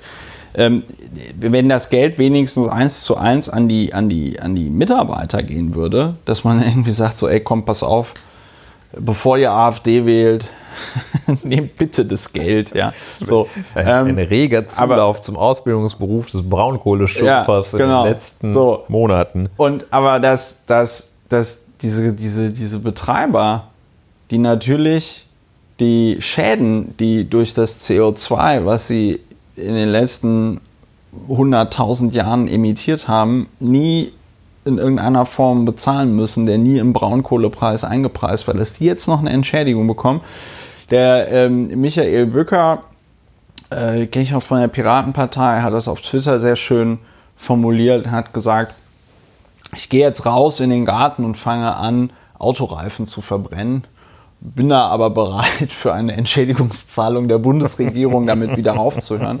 Ähm, von diesen äh, 4,35 Milliarden Euro könnte man auch äh, ein paar sehr schöne äh, Windkraftanlagen bauen, wenn die Bundesrepublik Deutschland nicht dabei gerade wäre. Die deutsche Windkraftindustrie auch zu, der Fachbegriff lautet zerficken. Ich ja, äh, was soll man dazu sagen? Überleitung vom Thema der Mutlosigkeit beim Umgang mit der Umwelt, mit Ressourcen, mit Regelungen äh, zur Frage, was macht man eigentlich mit einem Betrag zwischen 14,6 und 17,2 Milliarden Euro, der als sogenannter Überschuss Du willst, du willst. Dort. Gut, dann haben wir das, dann haben wir das geklärt mit, mit China. Ja. Äh, äh, du hast keine Lust mehr auf mein, meine, meine nein, ich finde mit, mit, nein, mein, ich finde, mein dass, dass du, Aufregen. Nein, dass du damit das äh, mit der Einschätzung, dass, äh, was war zerfickt? Ähm, äh, die Windindustrie. Die Windindustrie, dass der Staat die Windindustrie zerfickt, äh, da ist alles gesagt. Es ist, ja, du, du hast auch leider recht. Aber der, genau, wir reden über ähm, ein anderes schönes Thema, äh, das in, den letzten, in der letzten Woche dann doch die Runde machte und ich mich gefragt habe, warum eigentlich. Ähm, äh, das, am am, am 13.01. sagt der Bundesfinanzminister Olaf Scholz, Deutschland hat einen Überschuss von 13,5 Milliarden Euro. Überschuss habe ich mir hier in den Notizen mit so einem kleinen TM markiert. Hm. Äh, ich, wir könnten auch vom, und das sollten wir auch, vom sogenannten Überschuss reden. Warum, da komme ich später noch drauf. Dann gibt es gleichzeitig noch einen, einen Topf mit roundabout 5 Milliarden, 5,5 Milliarden Euro aus Geld, das nicht abgerufen worden ist aus dem, aus dem Bundeshaushalt. Das sind verschiedene Programme, unter anderem zum Beispiel das, ähm, die, die, die ähm, Mittel für den, den Ausbau äh, Breitbandausbau, Mittel für Schulausbau und solche Sachen. Und wir eigentlich jetzt an einem Punkt sind, wo man mal die Debatte führen müsste, okay, wenn die Länder und Gemeinden gar nicht mehr die Gelder abrufen können, die der Bund bereitstellt, weil das Personal fehlt, um das zu tun, haben wir dann nicht so eine Staatskrise? Weil anscheinend sind wir nicht mehr in der Lage, das zu tun, wofür es so einen Staat gibt, nämlich die öffentliche Daseinsvorsorge. Eine solche Debatte findet im Moment nicht statt. Stattdessen sagt die eine Hälfte, jetzt müssen die Steuern runter. Die Zeitung mit den vier Buchstaben hat irgendwie äh, so sinngemäß geschrieben, Merkel, gib uns die Milliarden her, so nach dem Motto. Und die anderen sagen, nein, nein, nein, nein, nein, nein, das darf man nicht machen. Äh, wir müssen das Geld investieren. Ja, und ich wollte das einfach nur mal kurz erwähnen, was das eigentlich soll. Dass da so größtenteils sehr undifferenziert darüber berichtet wird, dass Deutschland einen Rekordüberschuss mal wieder. Überschussweltmeister. Überschussweltmeister. Nach dem Exportweltmeister sind wir jetzt der Überschussweltmeister. Ja, lieber Ulrich. Ja, danke für die. Thank you, Mr. President or Mr. Chairman. Ähm, das ist eine strukturelle Problematik, die es dort gibt. Und ich glaube auch, dass die Problematik einmal darin besteht, dass sehr kurzfristig und sehr kleinteilig gedacht wird.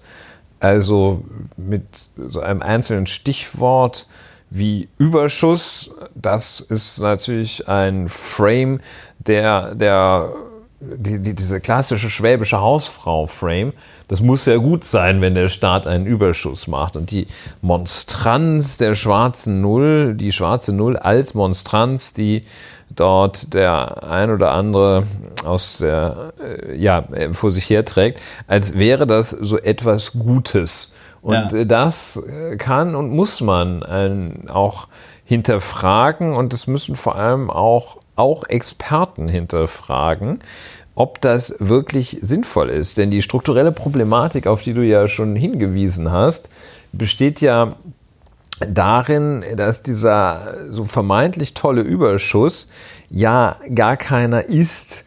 Denn ähm, es heißt einfach, dass Geld nicht ausgegeben wird, dass nicht investiert wird, dass äh, nicht zuletzt auch die Mittel, die, die äh, Personalressourcen fe fehlen, um das äh, Geld aus, sinnvoll auszugeben. Ja.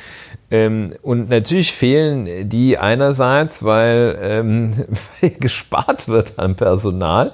Ja. Äh, die können dann das Geld, äh, das man einspart, dadurch, dass man jetzt äh, irgendwie statt dem, anstelle des Pförtners eine automatische Schranke vom Bundesministerium installiert hat. Ja, oder eine europäische Ausschreibung macht, um dann ein, das günstigste Pförtnerunternehmen zu nehmen, um dann festzustellen, ah, es geht ja leider doch gar ja. nicht. Oder auch, äh, das war, ähm, ja, das ist jetzt ein kleiner Exkurs.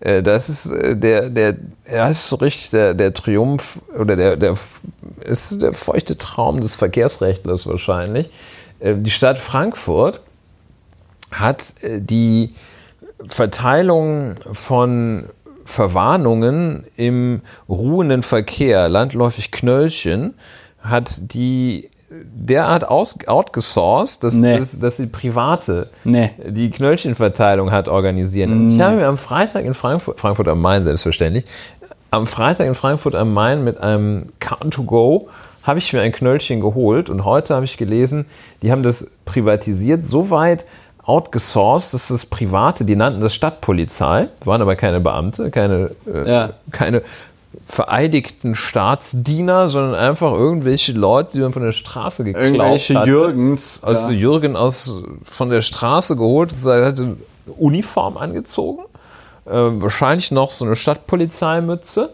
und war halt äh, einfach so ein, ein Angestellter, wahrscheinlich noch scheinselbstständig, angestellt, dem Knöllchen verteilt. Da hat, äh, jetzt weiß ich leider nicht genau wer, aber das musste eigentlich das Verwaltungsgericht XY gewesen sein.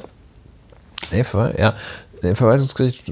Anyway, jedenfalls ein zustehendes Gericht hat gesagt, nee, es geht nicht. Ja, ach. Äh, ach ja. Ach. Und also wohl irgendwie Massen und Tausende und Hunderttausende äh, von Knöllchen nach äh, äh, bisheriger Erkenntnis rechtswidrig. Also so krass outgesourced, dass, es, dass der Schuss völlig nach hinten losgeht. Und das ist eigentlich eine ganz schöne, eine ganz schöne Parabel. Ähm, wenn es mit Tieren wäre, wäre es eine Fabel. Ist eine Parabel für äh, den Umgang mit, äh, ja, für bestimmte Formen staatlichen Handelns. Es wird ja. so lange, es ist auch, das ist ungefähr so, es ist auch äh, im, im Leben des Einzelnen, der spart so lange, bis er verhungert oder keinen Spaß mehr hat. Äh, und da ist es natürlich äh, gesehen, auf, betrachtet auf eine Volkswirtschaft, ist es noch ist es natürlich noch viel gravierender. Es und du hast diese Grafik da ja, geöffnet. Ja, ich will noch eins zum Outsourcing gerade sagen. Das Schlimme beim Outsourcing ist ja,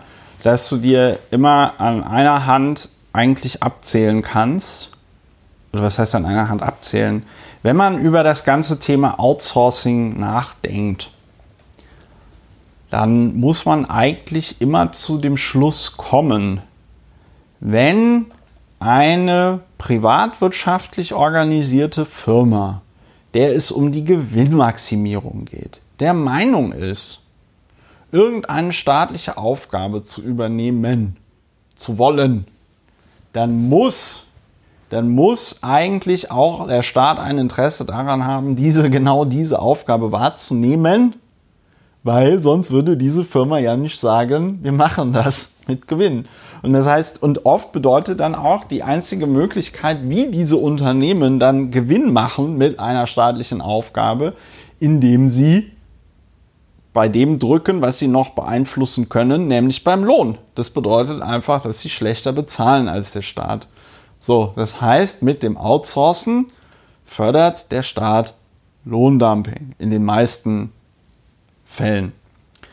Es ist traurig, dass diese gängigen, sag ich mal, Gedanken, die man haben könnte, wenn man zwei Minuten darüber nachdenkt, Leuten nicht kommen und dass man dann der Meinung ist, man muss die Stadtpolizei ja. in Frankfurt am Main outsourcen. In der Tat ergänzen, das war eine Entscheidung des Oberlandesgerichts Frankfurt. Ja. Und das hat entschieden, dass, äh, entschieden, dass alle Strafzettel für Falschparken seit 2018 in Frankfurt nichtig sind.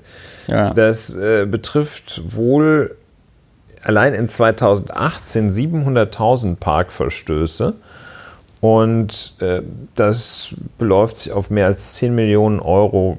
Ist hier nicht gesagt in meiner Quelle, ob das pro Jahr ist oder seit 2018. Nee, doch für 2018. Die Zahlen für 2019 liegen noch nicht vor. Weil wahrscheinlich die Stadt Frankfurt, wie so viele Städte auch und äh, so viele Behörden auch, natürlich auch daran spart, ihre äh, Statistiken ordentlich zu erheben. Vor allem die Justiz ist überhaupt nicht in der Lage, eine Statistik zu erheben, äh, auszuwerten, wie sie eigentlich leisten, weil es alles, alles äh, fällt alles, es wird einfach nicht investiert. Und ja, diese genau. Grafik, genau. die du gerade ja, genau. geöffnet hast. Ulrich will einfach vehement überleiten zu dieser schönen Grafik. Diese Grafik stammt von Marcel Fratscher. Marcel Fratscher ist Professor für Mikroökonomie at the Humboldt University. Ich, äh, wenn man einen englischen Text liest und ihn dann versucht ins Deutsche simultan zu übersetzen, passiert das, was ihr gerade eben gehört habt. Also Marcel Fratscher ist Professor for Macroeconomics at Humboldt University and President of DIW Berlin. Das ist das Deutsche Institut für Wirtschaftsforschung. Und der gutste Marshall, Marcel Fratscher auch ein Zungenbrecher dieser Name hat am 15. Januar äh, eine Grafik getwittert, die ich auch verlinken werde, weil sie nochmal sehr gut ist und, und illustriert, verdeutlicht, warum es einfach kompletter Quatsch ist, von einem staatlichen Überschuss zu reden, nur weil der Bundesfinanzminister sagt, wir haben mehr Geld eingenommen, als wir ausgegeben haben. Überschuss ist schon deswegen Quatsch, weil wir ja kein, der Staat ist kein gewinnorientiertes Unternehmen. Es gibt ja auch Ökonominnen und Ökonomen, die sagen, der Staat kann eigentlich nicht genug Schulden machen und das ist eigentlich egal, weil ja, was soll mit ihm passieren? Also die Bundesrepublik Deutschland löst sich nicht in Luft auf, wenn wir auf einmal Milliarden und Billiarden Euro Schulden haben. Lange Rede, kurzer Sinn, diese Grafik von Marcel Fratscher zeigt die Nettoanlageinvestitionen der öffentlichen Hand in Deutschland, nicht Wohnbauten, jeweilige Preise, ist also nicht inflationsbereinigt, in Milliarden Euro. Und da siehst du 1990 8 Milliarden Euro investiert, 1991 11 Milliarden Euro investiert und so weiter und so fort. Dann kam das Jahr 2003, wenn mich nicht alles täuscht. Im Grunde genommen seit dem Platzen der Dotcom-Blase.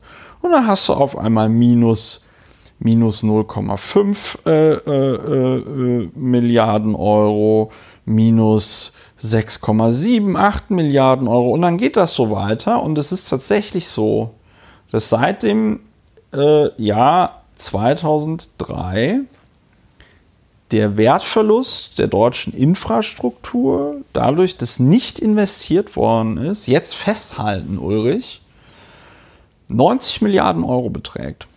90 Milliarden Euro sind nicht investiert worden seit 2003. Ähm, das ist so wie, das ist das Beispiel, was ich immer bringe, das ist so wie, äh, wenn man sich nicht die Zähne putzt, weil man sagt, ich spare das Geld für die Zahnseide, die Zahnpasta und die Zahnbürste und denkt, damit würde man gut fahren. ja, ja so, 90 Milliarden Euro Werteverfall seit 2003, seit der deutschen Einheit. Wenn man also die Investitionen, die da zwischen 1990 und äh, 2001 stattgefunden haben, äh, wenn man die also da ähm, reinnimmt, äh, sind es minus 30 Milliarden Euro. Aber so ist das halt. So sieht es aus.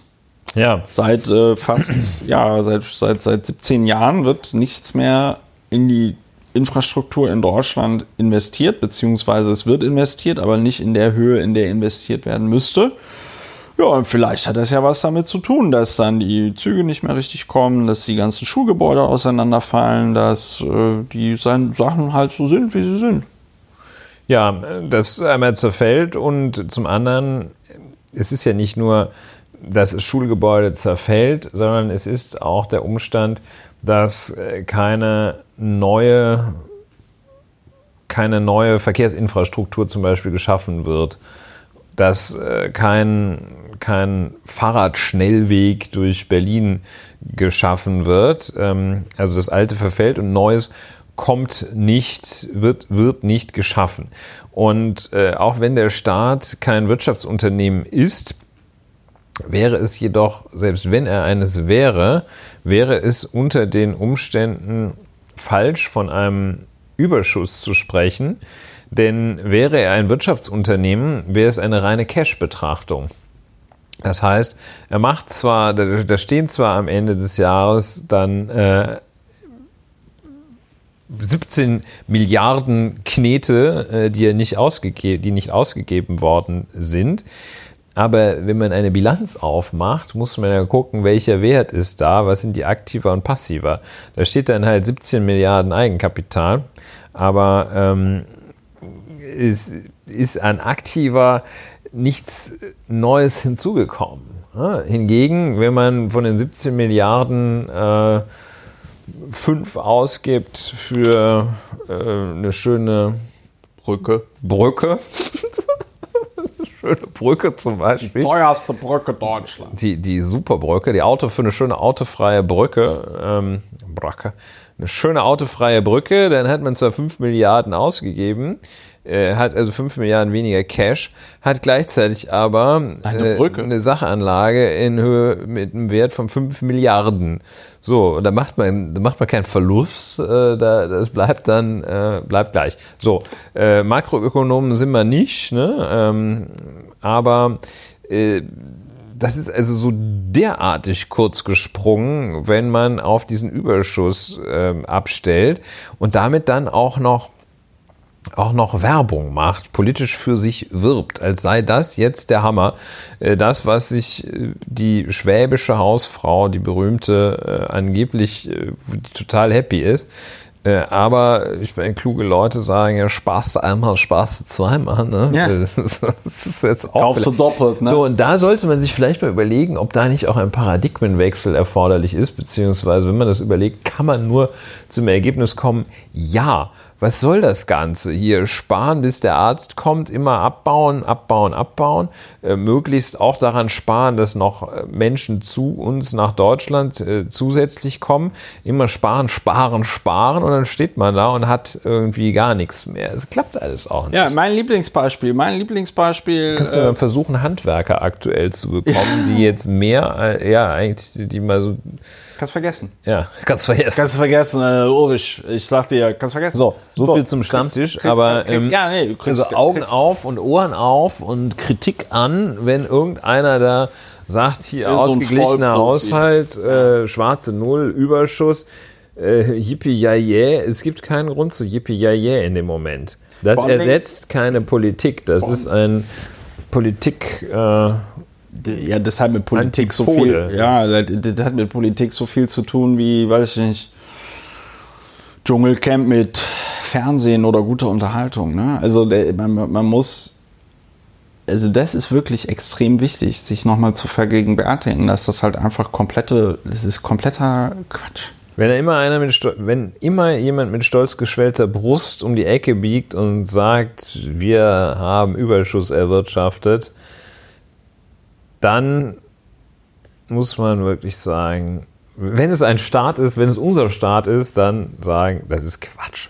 Nee, und vor allen Dingen, und vor allen Dingen muss man ja auch noch dazu sagen, dieses Nicht-Investieren in schon bestehende Infrastruktur, ja, die Instandhaltung, ähm, es wird ja ähnlich wie bei den Zähnen jedes Jahr teurer. Ne? Also äh, es ist deutlich einfacher, ähm, wenn da ein ganz kleines Kariesloch ist, da so eine kurze, so, eine, so, ein kleines Plastikding reinzumachen und das wieder zuzukleben, als wenn einem das äh, Das wäre dann gleich das Implantat. Äh, ja, oder einem das, das ganze Gebiss so wegfault und man aufgrund der ganzen Infektionen, die man da hat, schon, weiß ich nicht, auch noch direkt eine Herzinsuffizienz oder was man da alles kriegt und so, ja.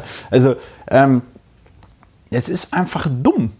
Es ist einfach dumm. Ja. Und vor allem, Dingen, weil man muss ja, man muss ja sagen, das ist ja auch eine Debatte, die äh, äh, nie geführt wird oder worauf nie hingewiesen wird, wie hoch die Investitionsquote trotzdem noch des Staates ist, äh, wie er also irgendwie äh, fast die, fast die Hälfte aller, aller Aufträge und so kommen aus der öffentlichen Hand, will damit einfach sagen, wenn du so eine scheiß Brücke baust, ja, und die, und, und das äh, vielleicht auch so hinkriegst, dass es nicht eine europäische Ausschreibung ist oder du zumindest die deutschen Unternehmen ertüchtigst, erfolgreich an einer europäischen Ausschreibung teilzunehmen, so wie jetzt eine holländische Werft äh, Ausschreibung äh, teilgenommen hat für, äh, für, für Korvette von der Bundeswehr. Ne? Und äh, die den Zuschlag bekommen haben und dann nicht die deutsche Werft. Die deutsche Werft hat jetzt natürlich prompt geklagt. Will aber damit sagen, du gibst das Geld ja aus. Und das Geld landet dann ja bei den Handwerkerinnen und Handwerkern, die so eine Brücke bauen oder die so eine Schule bauen oder irgend so ein Spökes da instand halten. Und dann, Ja. also, aber das sind, das sind, ich, ich, ich rede mir da ja auch den Mund fusselig. Ich denke immer, das sind doch ganz grundlegende Zusammenhänge, wie Wirtschaft funktioniert. Das weiß doch auch jeder irgendwie aus seinem, aus dem, aus dem, aus dem, aus dem Haushalt oder, oder so, wenn du irgendwie dich um was nicht kümmerst und das verkommt und es kaputt geht, weißt du, wenn du ein Fahrrad hast, ja, und dann nicht einmal im Jahr irgendwie die Kette wechselst, wenn du das nicht regelmäßig ölst, wenn du das nicht sauber machst und so, dann verliert Ich denke, das der Gedanke an ist- Wert. ist in Dann der geht das Tat kaputt. klar geworden. Ja, Entschuldigung, ich bin heute. fand ja, das mit den Zähnen äh, Ja. fand ich, fand ich äh, das Eindringlichste. ja, Also, wenn man nicht aufpasst, wird hier aus unserem früher mal schönen, früher mal weltspitzigen Land, wird hier Mit eigentlich nur ein, eine faule Zahnwüste. Das ist, das ist nicht schön. Man könnte zum Beispiel, das ist jetzt noch keine Überleitung, man könnte zum Beispiel auch das System der Organspende mal etwas sinnvoll ausbauen. Ja, da reden wir. Und ähm, es ist auch wirklich so, es ist auch gleichzeitig so eine freudlose Angelegenheit. Kein Wunder, dass die Stimmung so scheiße ist, wenn, wenn so wild gespart wird und einer nur gesagt, ja, er muss schaffe, muss schaffe. Und ähm, ja, warum denn? Was soll das denn? Statt sich mal ein bisschen zu überlegen, was man für eine schöne Party machen kann mit dem Geld. Ja, also es ist, es ist tatsächlich, es ist tatsächlich äh, äh, bitter. Also vor allem, wenn du dir dann überlegst, was du, du hast so Systeme wie Arbeitslosengeld 2, Vulgo Hartz IV, wo erklärt wird, ja, die Leute können wir nicht, äh, den Leuten können wir nicht mehr Geld geben. So. voll ist das Du- Boot auch. Genau, du hast, du hast Robert Habeck, äh, von dem man ja halten kann, was man will, aber der sich ja einiges für die unverfrorene Forderung anhören musste, kurz vor Weihnachten, man möge doch bitte diese ganzen Kinder auf diesem vollkommen überfüllten äh, äh, äh, geflüchteten Lager dort in, in, in äh, Lesbos, wo die unter bestialischen Bedingungen wirklich hausen in so, in so Plastikplanen, die sie auf Stöcke ge ge gesteckt haben irgendwie. Da war der Habeck so unverfroren und hat gesagt, ja, dass man doch bitte mal wenigstens die Kinder da rausholt. Nö, also das geht natürlich auch nicht. 13 13,5 oder äh, 19,5, je nachdem, wie du rechnest, wen du fragst, 19,2 ähm, Milliarden Euro Überschuss, aber jetzt hier die Kinder da aus Lesbos, nee, da, da, so. Ja, vor allem, wenn du da 5000 rausholst, das ist ja ein enormer Pull-Effekt. Ne? Das ist ein enormer ja sein, dass du Pull-Effekt. nächstes Jahr nochmal 1000 holen musst. Ja, also. Ähm, ja, also das ist, da, da, also der Politikwechsel ist zwar ein doofes Wort, aber äh, ich glaube, da muss an der, an der Mentalität, äh, wie man im Fußball, ja, uns hat die Mentalität gefehlt heute, da muss Ja. echt, äh, da, da muss mal ein bisschen nachjustiert werden. Äh, Also so, das ist, das ist töricht, das, das geht nicht. Ja, also wir sagen ja nicht, dass wir verstanden haben, wie man eine Volkswirtschaft am besten führt. Und äh, Finanzminister wollen wir auch erst äh, nächsten Monat werden. Aber es wird auch mal Zeit, dass eine Frau Finanzministerin wird, weil hatten wir, glaube ich, noch Hatten nicht. wir noch nicht. Ähm, vielleicht, denn vielleicht, dass warum sie nicht mal mal sagt, eine äh, Frau? Hier äh, diese, diese knickrige Sparsamkeitsmaxime, Ja. das, ist, das ist kurzsichtig. Aber- ja, das ist, wenn der Winter kommt, dann steht ihr da und äh, Ich, äh, das ist doch, aber äh, also du sagtest gerade, wir bilden uns nicht ein, zu wissen, wie man so eine Volkswirtschaft. doch ein bisschen wissen wir es. Äh, Das ist ja das Bittere. Ich meine, wenn du, wenn du, wenn, wenn man etwas, wenn man sich einen Merksatz, der jetzt ja auch schon abgewandelt fiel, aber wenn du Geld für etwas ausgibst, und Deutschland sollte jetzt nicht zum Beispiel 500 Millionen Euro für eine PKW-Maut ausgeben, die dann nicht kommt, ja, weil dann hast du, davon hast du tatsächlich nichts, ne? Also, wenn, wenn jetzt, weiß ich nicht, Olaf Scholz sagt, ich kaufe mir für 13,5 Milliarden Euro eine in Deutschland verbotene Himmelslaterne, dann ist das natürlich keine so gute Investition. Wenn man aber sagt, von den 13,5 Milliarden Euro bauen wir bezahlbaren Wohnraum, bauen wir die erneuerbaren Energien aus und so, ja, dann schaffst du ja Werte. Und ich verstehe nicht, warum es so kompliziert zu sein scheint, das zu verstehen und das zu vermitteln, insbesondere in einer Phase, da haben wir letzte Woche ja auch drüber geredet, in der die deutsche Wirtschaft merklich abkühlt. Äh, Hier Bundesamt für Statistisches Bundesamt hat ja am 15.01. die Zahlen für 2019 rausgegeben und die Wirtschaft ist im Vergleich zum Vorjahr nur noch um 0,6 Prozent gewachsen. Äh, was halt damit zusammenhängt, oder nicht die Wirtschaft, sondern das Bruttoinlandsprodukt. Und das hängt damit zusammen, dass in der Industrie, also dem produzierenden Gewerbe in Deutschland, die Auftragslage auch deutlich zurückgegangen ist. Und das wäre ja ein Moment, wo man sagt, jetzt investieren wir Geld, um unsere ganze Industrie so umzustellen, dass sie mit einer Welt, in der kein CO2 mehr emittiert wird, kompatibel ist. Ja, und es ist ja jetzt auch nicht so, dass nur irgendwelche, so, so eine Truppe völlig abgefahrener Ultracomputer-Nerds in Deutschland sagen würde, dass die IT-Infrastruktur unglaublich schlecht ist. Will sagen, das ist keine Frage, bei der es zwei Meinungen gibt, sondern es ist einfach die absolut herrschende Meinung, dass die IT-Infrastruktur zum Beispiel äußerst insuffizient in the Federal Republic of Germany ist. Es ist die, die, die, ähm, die äh, Elektro sogenannte elektronische Akte in der Justiz.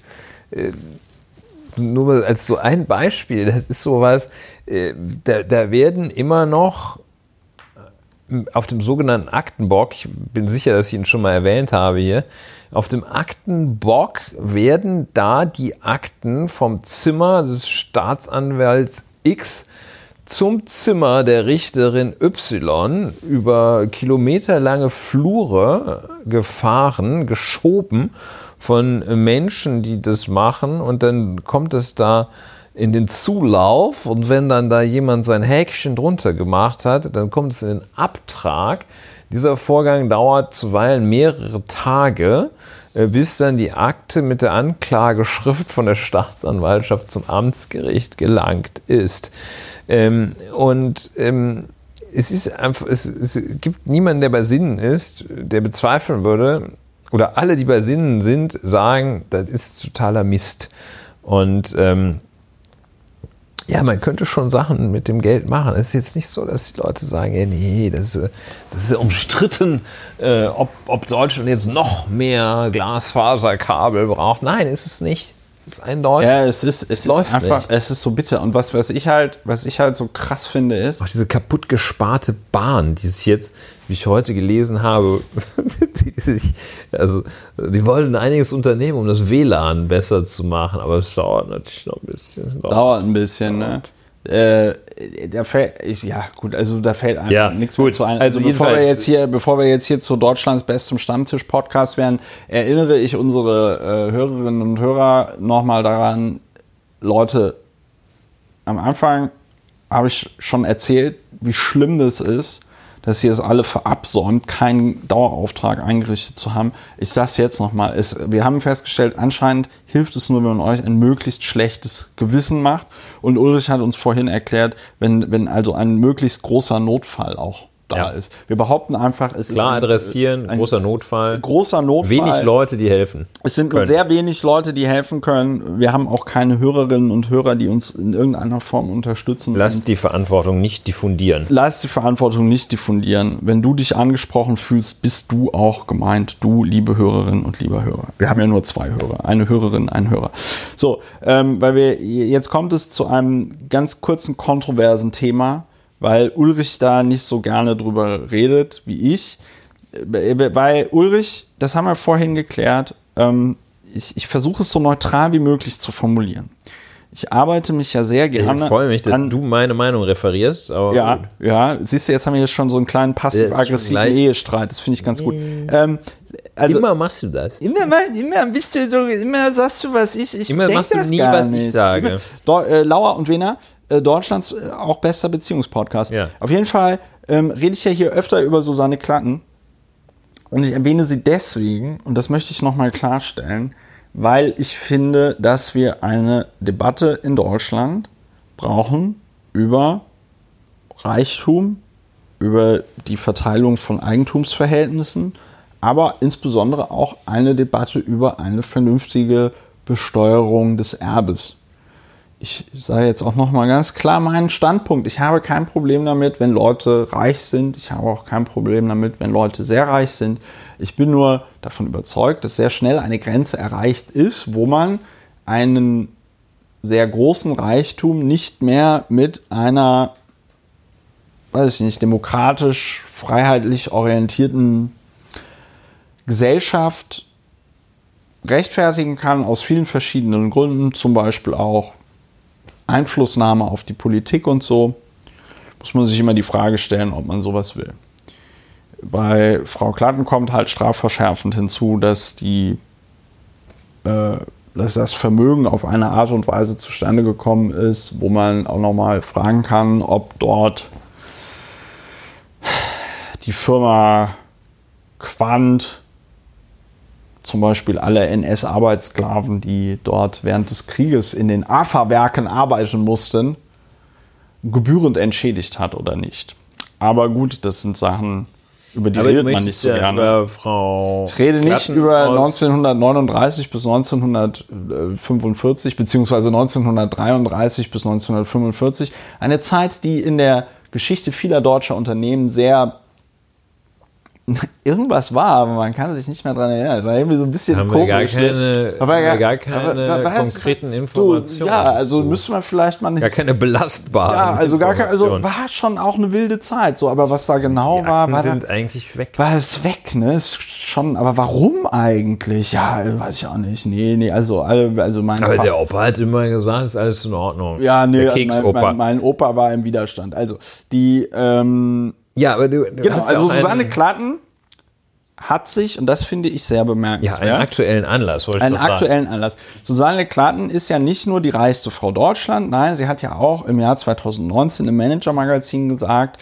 ähm, die Leute würden sich das mit dem Reichtum immer so einfach vorstellen ähm, und denken, das käme so vom aus dem so einfach so dahergeflogen und man müsste nichts dafür tun. Das ist ja etwas, wo man landläufig jetzt sagen würde, okay, wenn ich Aktien erbe und dann von denen jährlich äh, Dividende in äh, dreistelliger Millionenhöhe kassiere, dass diese Definition da zutrifft, laut Susanne Klatten nicht. Und Susanne Klatten hat in demselben Interview ihren Bruder zitiert und gesagt, äh, wer, wer würde denn mit uns tauschen wollen? Weil das ja alles so anstrengend und schlimm ist, wenn man so reich ist, weil man steht im Mittelpunkt, man wird entführt, äh, äh, dies und das. Ne? Kennt, kennt, kennen alle Leute. So. Ähm, Susanne Klatten hat in diesem selben Jahr, in dem sie die Frage gestellt hat, wer denn mit ihnen tauschen wollen würde, in Frankfurt eine Immobilie erworben. Äh, Das kommt schon mal vor. Auch Leute, die nicht die reichste Frau in Häusle. Deutschland sind, äh, kaufen sich mal ein Haus.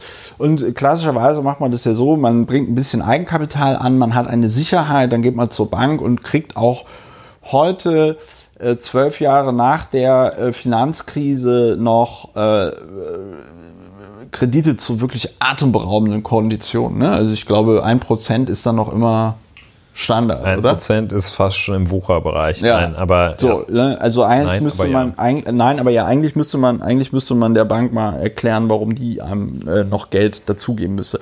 Lange Rede, kurzer Sinn. Susanne Klatten hat sich ein Haus gekauft in Frankfurt am Main. Äh, dieses Haus hat mehrere Stockwerke. Es ist nämlich ein Büro- und Wohnhaus. Und dieses Haus hat 350 Millionen Euro gekostet. Und jetzt ist Susanne Klatten natürlich nicht doof und weiß auch, genau wie die äh, kleinen Häuslebauer in Deutschland, die sich den Kauf von Immobilien mittlerweile ja kaum noch leisten äh, können. Die lassen sich ja innerhalb einer Lebzeit nicht mehr ordentlich äh, refinanzieren. Das bringt also tatsächlich nur noch was, wenn man sagt, ich kaufe das jetzt, damit meine Kinder dann mal, weiß ich nicht, äh, das eben nicht äh, abbezahlen äh, müssen. Ähm, 350 Millionen Euro und Susanne Klein hat sich auch einen Kredit besorgt. Und äh, als Sicherheit dafür hat sie 1,12 Millionen ihrer BMW-Stammaktien ange, ange, hinterlegt. Also hinterlegt ist das falsche Wort, weil sie kriegt ja noch immer die Dividende dafür. Also die sind halt einfach nur für den Fall der wahrscheinlich als Sicherheit. ja, als Sicherheit. Für den Fall der Fälle sind die halt weg. Wenn sie nicht mehr liefern kann, dann ist die Kohle futsch. So. Jetzt denkt man so, oh, 1,12 Millionen Aktien, das ist aber ganz schön viel. Nein, ist es nicht, weil Susanne Klatten roundabout 125 Millionen BMW Stammaktien besitzt.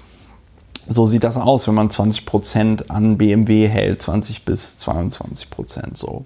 Ja, und das wollte ich einfach sagen. Ich, da ist gar keine Wertung drin. In meinen Augen bewertet sich das von selbst. Ich finde es wirklich nur ähm, bemerkenswert, was, das weiß ich nicht, für Diskussionen in Deutschland zum Beispiel darüber gibt, ob jetzt der Satz für Hartz IV, äh, Arbeitslosengeld II, ob der jetzt zu hoch ist oder zu niedrig, wie man jetzt diese Arbeitslosen dazu kriegt, endlich wieder den Arsch hochzukriegen und so. Und wir gleichzeitig aber auch in einem Land leben, in dem halt eben die reichste Frau Deutschlands sich für 350 Millionen Euro eine Immobilie kauft. Und ja, wer können, möchte aber mit dir tauschen? Genau, wer möchte, wer möchte mit ihr tauschen? Äh, Susanne Klatten. Wer würde das, denn mit uns tauschen? Susanne Klatten, wenn du das jetzt hier hörst, ich würde sofort mit dir tauschen. Ja? Ähm, aber ich meine, Susanne Klatten hat ja auch, ähm, ja, jetzt geht es wieder in den hämischen Bereich, das magst du nicht so sehr, aber ich habe ja kürzlich erst auf der Wikipedia-Seite gelesen, dass sie sich in, äh, im Jahr 2018 ähm, äh, von ihrem Mann, also die, sie ist jetzt getrennt vom Herrn Klatten. Ne? Ja. Ähm, so kann das gehen im Leben. So, aber ähm, äh, sie hat auch Kinder und äh, das wäre doch mal noch ein Ziel, dass man das in dieser Dekade hinkriegt. Das sollte Susanne Klatten uns jemals verlassen, was ich nicht glaube, weil sie das Geld hat, wahrscheinlich bei den Fortschritten der Medizin unendlich lange zu leben. Aber sollte es mal sein, dass sie das Zeitliche segnet, dass ihre Kinder möglichst wenig von ihrem Vermögen bekommen durch eine ordentliche Erbschaftssteuer. So. Ähm, Dafür muss sie ja auch gar nicht sterben, wenn sie, wenn sie verschenkt. Äh, Beschenkungssteuer ist ja äh, aktuell, äh, Schenkungssteuer und Erbschaftssteuer haben denselben Satz, ne, damit du nicht hingehst und das einfach mit vollen Händen verschenkst, bevor du das Zeitliche segnest. Ja. Aber das nur als Ergänzung. Wahrscheinlich haben die Berater von Frau Klatten allerdings das auch schon gesagt. Ja, es ist äh, wahrscheinlich eh eine ganz, ich meine, das wird. Wie, also das ich, ich, ich komme halt mit diesem, ich komme mit dieser Wohnturm, Wohnbüroturm-Geschichte, komme ich halt einfach nicht klar. Ja. Also das ist, weißt du, du hast irgendwie Leute hier, weißt du, wir diskutieren in, in, in, in, in Berlin wird über den Rückkauf von ähm, diesen, diesen Stalin-Bauten da an der, an der, an der Karl-Marx-Allee äh, in, in, in, in Mitte diskutiert.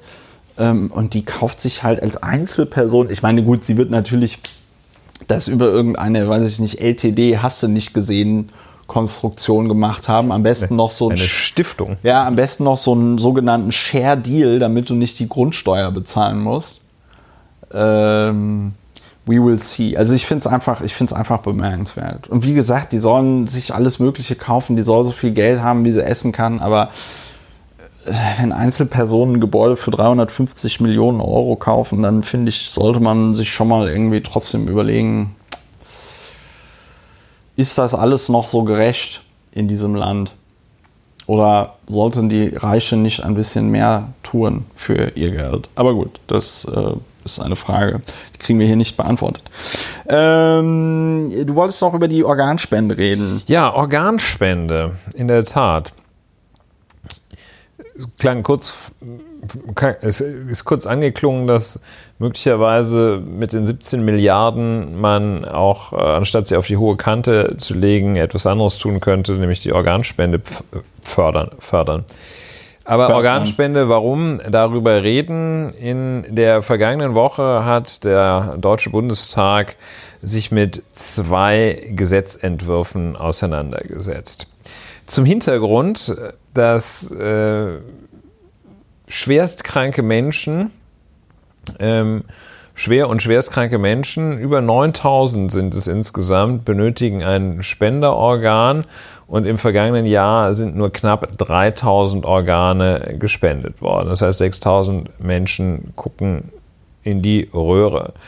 Und das ist ein Zustand, ähm, der dazu führt, dass äh, bei etwas mehr als 1000 dieser Patienten, die auf Wartelisten sind, weil die Organtransplantation als ein äh, sehr komplexes Thema äh, gesetzlich geregelt ist. Auf, äh, da entscheidet jetzt nicht irgendwie der Chefarzt des Krankenhauses Mettmann, äh, wer, wer da jetzt dran ist mit der neuen Niere, sondern das ist schon ein System äh, mit Wartelisten unter anderem. Ähm, ja, da gibt es äh, jährlich 1000 Patienten, deren Gesundheitszustand, weil sie kein Spenderorgan erhalten, sich im Laufe des Jahres so sehr verschlechtert, dass entweder keine Transplantation mehr möglich ist oder sie sogar sterben. Und ähm, das ist der Ausgangspunkt immer mal wieder es gab einen Organspendeskandal vor einigen Jahren, ist das Thema ist es äh, Thema in der öffentlichen Debatte und in der Politik war es jetzt auch in der vergangenen Woche angekommen. Zwei Regelungen standen zur Abstimmung. Ähm, ein Vorschlag parteiübergreifend äh, von und in Vorwegnahme der Wertung möchte ich, wollen wir ihn auch mal ausdrücklich loben. Äh, einmal dafür, dass er äh, recht unauffällig offenbar sehr viel arbeitet in der letzten Zeit. Zum anderen, dass er äh, den ja, Wertung vorwegnimmt, den eigentlich einzigen akzeptablen Vorschlag zum Umgang mit Organspende unterstützt hat. Die Rede ist von Gesundheitsminister Jens Spahn. Jedenfalls, auf der einen Seite stand die nicht zuletzt von Gesundheitsminister Spahn propagierte, bevorzugte doppelte Widerspruchslösung. Auf der anderen Seite stand die unter anderem von Frau Annalena Baerbock favorisierte und dem ehemaligen Gesundheitsminister Gröhe auch favorisierte sogenannte erweiterte Zustimmungslösung. Ganz kurz vorgestellt, beide äh, Vorschläge. Die doppelte Widerspruchslösung besagte, dass eine Organentnahme nach dem Tode, nach äh, zuverlässiger Feststellung des Todeseintritts, immer zulässig sein sollte, es sei denn, dass der Mensch, der davon betroffen ist, zu Lebzeiten sich ausdrücklich seinen Widerspruch erklärt hat. Ja. Doppelte Widerspruchslösung ähm, deshalb, weil äh, ansonsten äh, zusätzlich auch Angehörige gefragt werden sollten, ob der jetzt hirntot da im Koma liegende Mensch, äh, ob der vielleicht zu, äh, zu Lebzeiten seinen Widerspruch zu erkennen gegeben hatte. Patientenverfügung. Die zum Beispiel, ja, oder ob der Egon immer gesagt hat, hör mal, also wenn mir eins nicht in die Bude kommt, ist, dass mir jemand die Niere rausnimmt nach einem Motorradunfall. Äh, ja, kann ja sein, dass er das gesagt hat. Sehr spezifisch. Ähm, und äh, die Angehörigen sollten aber kein Entscheidungsrecht bekommen. Ne? Wenn er da im, im der, die im Koma liegt, äh, dann hätten die sagen können, wir wissen das nicht. Ähm, wir wollen das aber nicht, das wäre dann unbeachtlich gewesen. Soweit die doppelte Widerspruchslösung. Die erweiterte Zustimmungslösung ähm, sieht eigentlich nur vor, dass die sieht die, derzeitige Lage, Organentnahme, nur mit zu Lebzeiten erklärter tatsächlicher oder mutmaßlicher Zustimmung äh, des Betroff des äh, ja nicht mehr Betroffenen, jedenfalls ist desjenigen, dessen Organ dann entnommen werden soll. Ähm, und ähm, ja, Erweiterung insofern, als dass jetzt regelmäßig die Leute gefragt werden sollen, ob sie denn vielleicht äh, nicht doch bereit sind, äh, eine, sich für Organspende zu entscheiden. Ja, angenommen wurde die erweiterte Zustimmungslösung abgelehnt. Ach, hat sich jetzt tatsächlich was geändert? Nein, nur dass die Leute jetzt regelmäßig gefragt werden sollen. Abgelehnt wurde die. Von wem denn? Doppelte Widerspruchslösung. Ja, das kommt auch noch. Das ist auch nicht so ganz klar. Ähm, jedenfalls äh, sollen ähm, zum Beispiel beim, die Bürger mindestens alle zehn Jahre zum Beispiel beim Ausweis abholen gefragt werden. Äh, das ist, da kommen wir auch gleich noch bei der Bewertung drauf. Also, wenn du zum Bürgeramt gehst, dann wirst du ja heute gefragt, ähm, äh, ja, haben Sie denn noch andere Staatsangehörigkeiten? Da muss man typischerweise Nein sagen, sonst gibt es irgendwie Ärger, auch wenn man noch andere hat. Ähm, und dann wird man gefragt äh, von der Dame, meistens sind es Damen bei den Bürgerämtern in Berlin. Sie uns ihre Organe geben. Möchten Sie denn auch Organe spenden? Ich frage Sie das jetzt. Sie können antworten, ja, nein, vielleicht. Aber wo wird das denn dann eingetragen? Ja, und äh, eingetragen werden soll es äh, noch, äh, es soll noch geschaffen werden ein zentrales Online-Register. Uiuiuiui. Ui, ui, ui. Und ja, die Zahl der Spender ging im vergangenen Jahr wieder leicht zurück. Und damit man mal weiß, dass hier nicht, ähm, nicht quasi jedem zweiten, dritten, vierten, der im Sterben liegt, äh, gleich auch, äh, dass die da schon, also während man noch atmet und auch noch ein bisschen spricht, da Stehen die, die Messer wetzend die Ärzte um das Bett stehen und äh, nur darauf warten. Ähm, 932 Organspenden äh, waren es im vergangenen Jahr. Das, sind, das entspricht wahrscheinlich der Zahl äh, von ähm, tödlichen Unfällen beim Nagelschneiden oder sowas. Ja. Ähm, ja, keine weitergehende Korrelation, außer dass es wahrscheinlich die ähnliche Zahl ist. Ähm, das ist also so ähm, der, die Dimension. So, das heißt, also, was hat man sich versprochen äh, von der doppelten Widerspruchslösung? Ähm, wenn die Grundeinstellung ist, Organ wird gespendet und die Ausnahme ist, Organ wird nicht gespendet, so die Überlegung der Befürworter der doppelten Widerspruchslösung, dann gibt es mehr Organspenden. Ja, natürlich. Ja, das ist die Überlegung. Und ähm, die Position der Befürworter, der Gegner der doppelten Widerspruchslösung, der Befürworter der Zustimmungslösung, äh, die Argumentation ist, ähm, ja, ich meine, das wäre etwas schwer, das jetzt äh, zu referieren, aber diese Argumentation stützt sich auf das Selbstbestimmungs, auf, auf, auf Selbstbestimmungswillen äh, der Menschen, wohlgemerkt nicht auf das Selbstbestimmungsrecht, das geht dann nämlich nicht, wenn man tot ist. Ähm, Ja, wenn man tot ist, ist man nämlich tot. ja. Ähm, Auch und äh, ja, Selbstbestimmungsrecht, ähm, äh, so Argumente wie Bevormundung äh, möchte man äh, entgegenwirken. Ähm, des Weiteren wird äh, den Befürwortern der Widerspruchslösung eine, ein übertriebener moralischer Anspruch vorgeworfen. Was?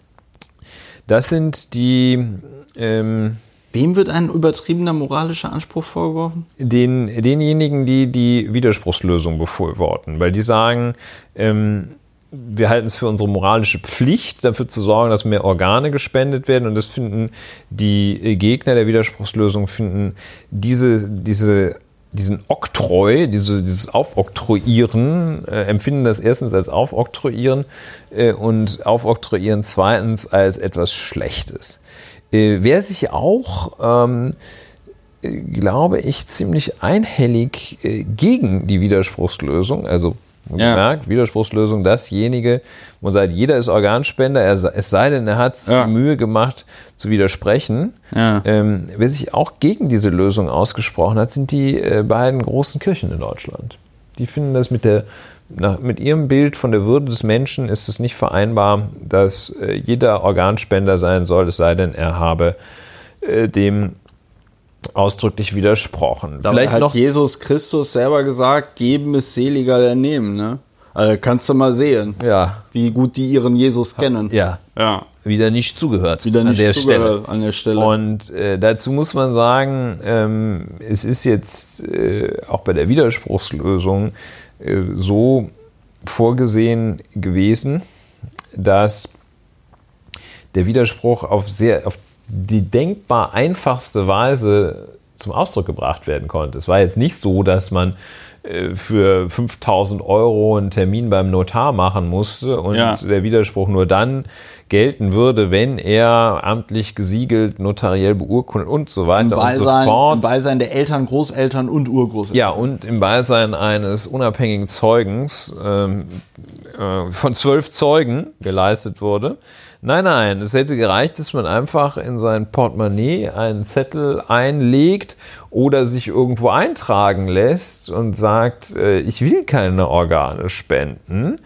Ähm, ja, das hätte völlig gereicht. Ähm, ja.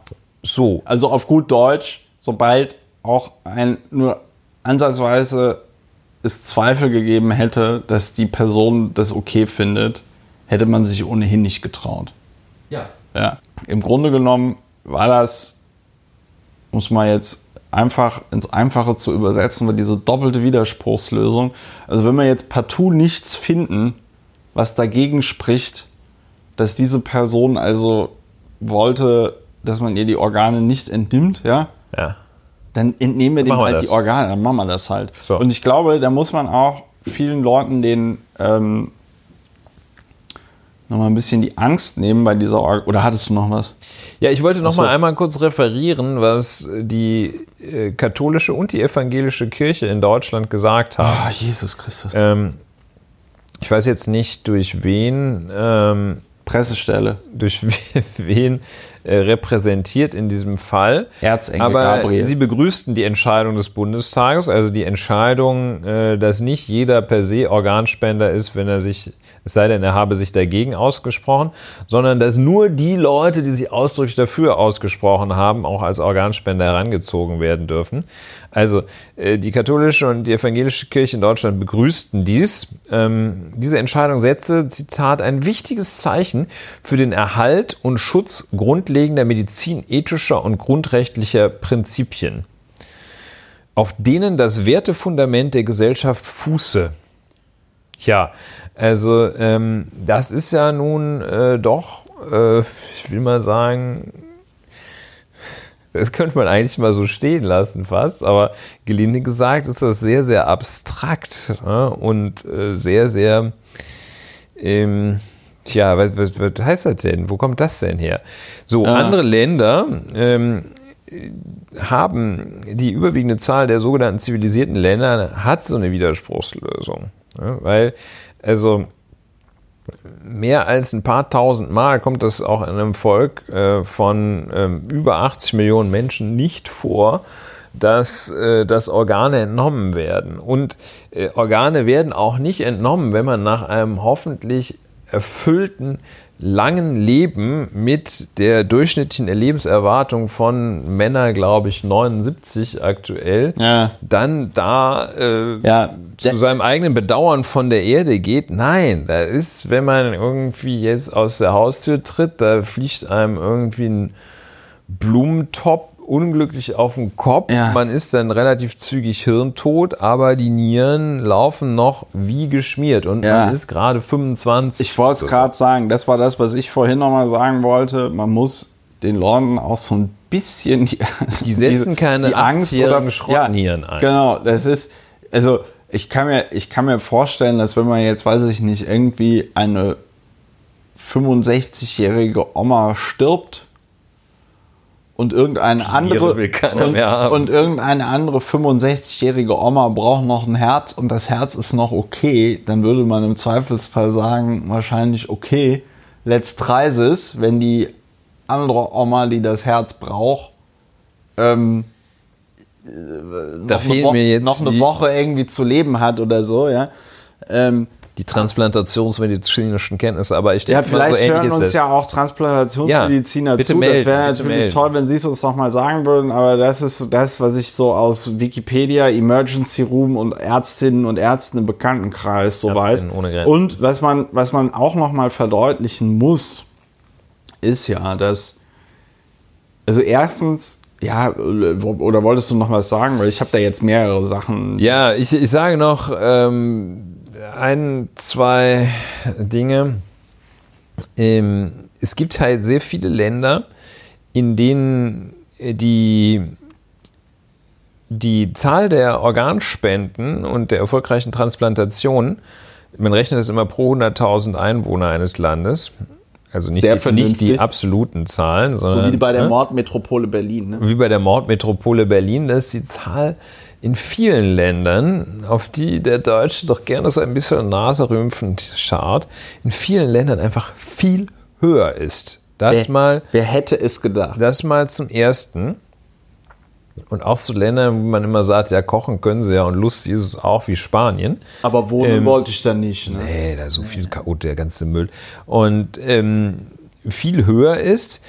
Und dann kommt ähm, ein Gegenargument, also ein Argument der Befürworter der Zustimmungslösung, also dieser im Zweifel nicht Spendenlösung, Ja. die sagen, ja, das liegt jetzt nicht allein an der Zustimmungslösung, äh, an der Widerspruchslösung, Entschuldigung, an der Widerspruchslösung. Das liegt nicht allein daran, dass sie diese Widerspruchslösung Ja. haben, das liegt auch daran, dass da die Infrastruktur viel besser ist. Und das nehmen Leute als Argument für die Zustimmungslösung. Das nehmen Leute als Argument ja. dagegen. Äh? Ulrich äh, so, ist das ist äh, äh, aufgeregt. Ja. Aufgeregt. Ähm, und äh, ähm, ja, das ist vielleicht mal der Ausgangspunkt. Äh, es gibt soweit ersichtlich ganz wenige und nicht wirklich ernstzunehmende Stimmen, die die ähm, Widerspruchslösung äh, zum Beispiel für verfassungswidrig gehalten hätten. Also das sagt jetzt keiner, dass das, äh, dass das, ähm, dass das verfassungswidrig wäre, den Leuten zu also, sagen, hier, wenn ihr tot seid, dann ähm, also dann darf man, wenn ihr nicht vorher, wenn ihr nicht zu Lebzeiten sagt, ist nicht, wenn ihr dann tot seid, äh, dann darf man euch die Organe entnehmen, wenn es denn ja. äh, einer braucht. So, ne? jetzt mal in so, so jetzt in loser jetzt Folge hat. einige Gedanken zur Organspendesituation, ähm, die mir jetzt so kamen, als du das alles erzählt hast. Also erstens, das ist ja wieder, das passt ja wie Arsch auf Eimer, dieses Thema in Bezug auf die anderen Themen. Deutschland kriegt es halt einfach nicht mehr gebacken. Ja, sagen wir mal, also aktuell man, kriegen sie es nicht man, gebacken. Man, man, man, ja, man sieht, man sieht ins Ausland, sieht eine funktionierende Lösung für ein Problem und sagt, ne, da wäre doch jetzt zu einfach, wenn wir das jetzt einfach übernehmen. Und denkt sich dann irgendwelche Quatschargumente aus. Ähm, dass die Kirchen in Deutschland die Chutzpe haben, sich dazu zu äußern, äh, Finde ich auch sehr bemerkenswert, weil ähm, also nach die, allem, was wir von Jesus wissen, ja, hätte er sein, also, wäre er Organspender gewesen. Ich wollte gerade sagen, wenn Jesus etwas gewesen wäre, dann doch bitte Organspender. Wenn ja. er unter seinem Lendenschutz noch irgendetwas gehabt hätte, wäre es ein Organspenderausweis. Ganz genau. Jesus Christus war auf jeden Fall ähm, pro Life, ja, aber auch pro Organspende. Zweitens, man muss den Leuten mal ein bisschen die Angst nehmen und Jesus den Zahn Christus hätte auch die Erbschaftssteuer hochgesetzt. Ey, Jesus Christus, ich sag dir eins, geben ist seliger Denn nehmen. Ne? Also, so, so. auf jeden Fall. Immer genau. vor Begeisterung. Ja, ja. Auf jeden Fall ähm, dass da die Kirchen überhaupt sich in irgendeiner Art und Weise äußern, finde ich halt, ja, also it blows my mind, ja.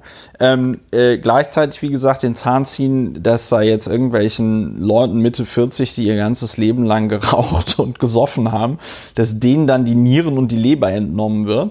Ähm, du kannst bei Menschen, wenn mich jetzt nicht alles täuscht, äh, die, äh, du kriegst die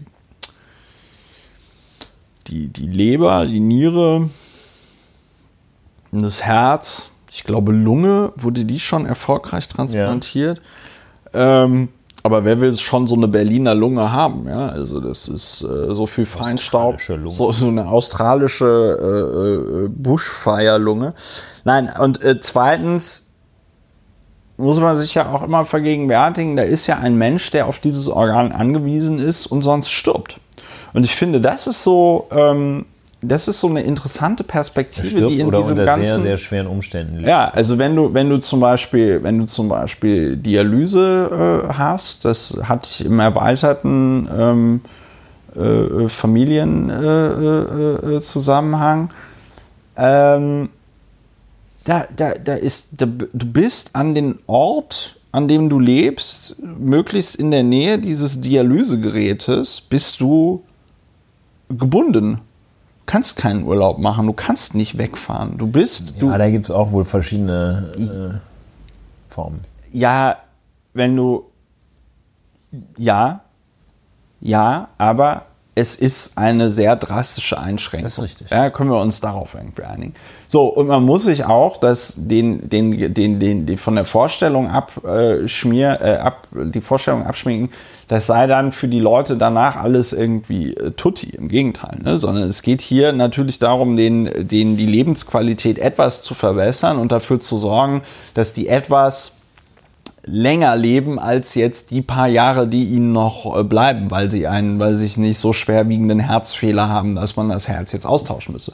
Ich habe nochmal nachgeguckt, 75 Prozent aller Leute, die ein Herz transplantiert bekommen haben, leben nach äh, äh, fünf äh, Jahren noch. Das längste Spenderherz hielt wohl 33 Jahre.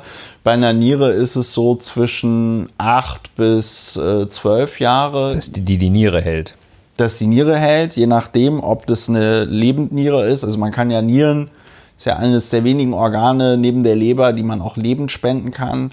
Ähm, dann ist es ja auch ein, ein, eine Suche, die, die, die, die, die, äh, der Spender, die Spenderin und die Person, die das Organ bekommt, müssen ja auch irgendwie von der, vom Blut und so her wenigstens ein bisschen kompatibel sein, damit es nicht sofort zu einer Abstoßungsreaktion kommt.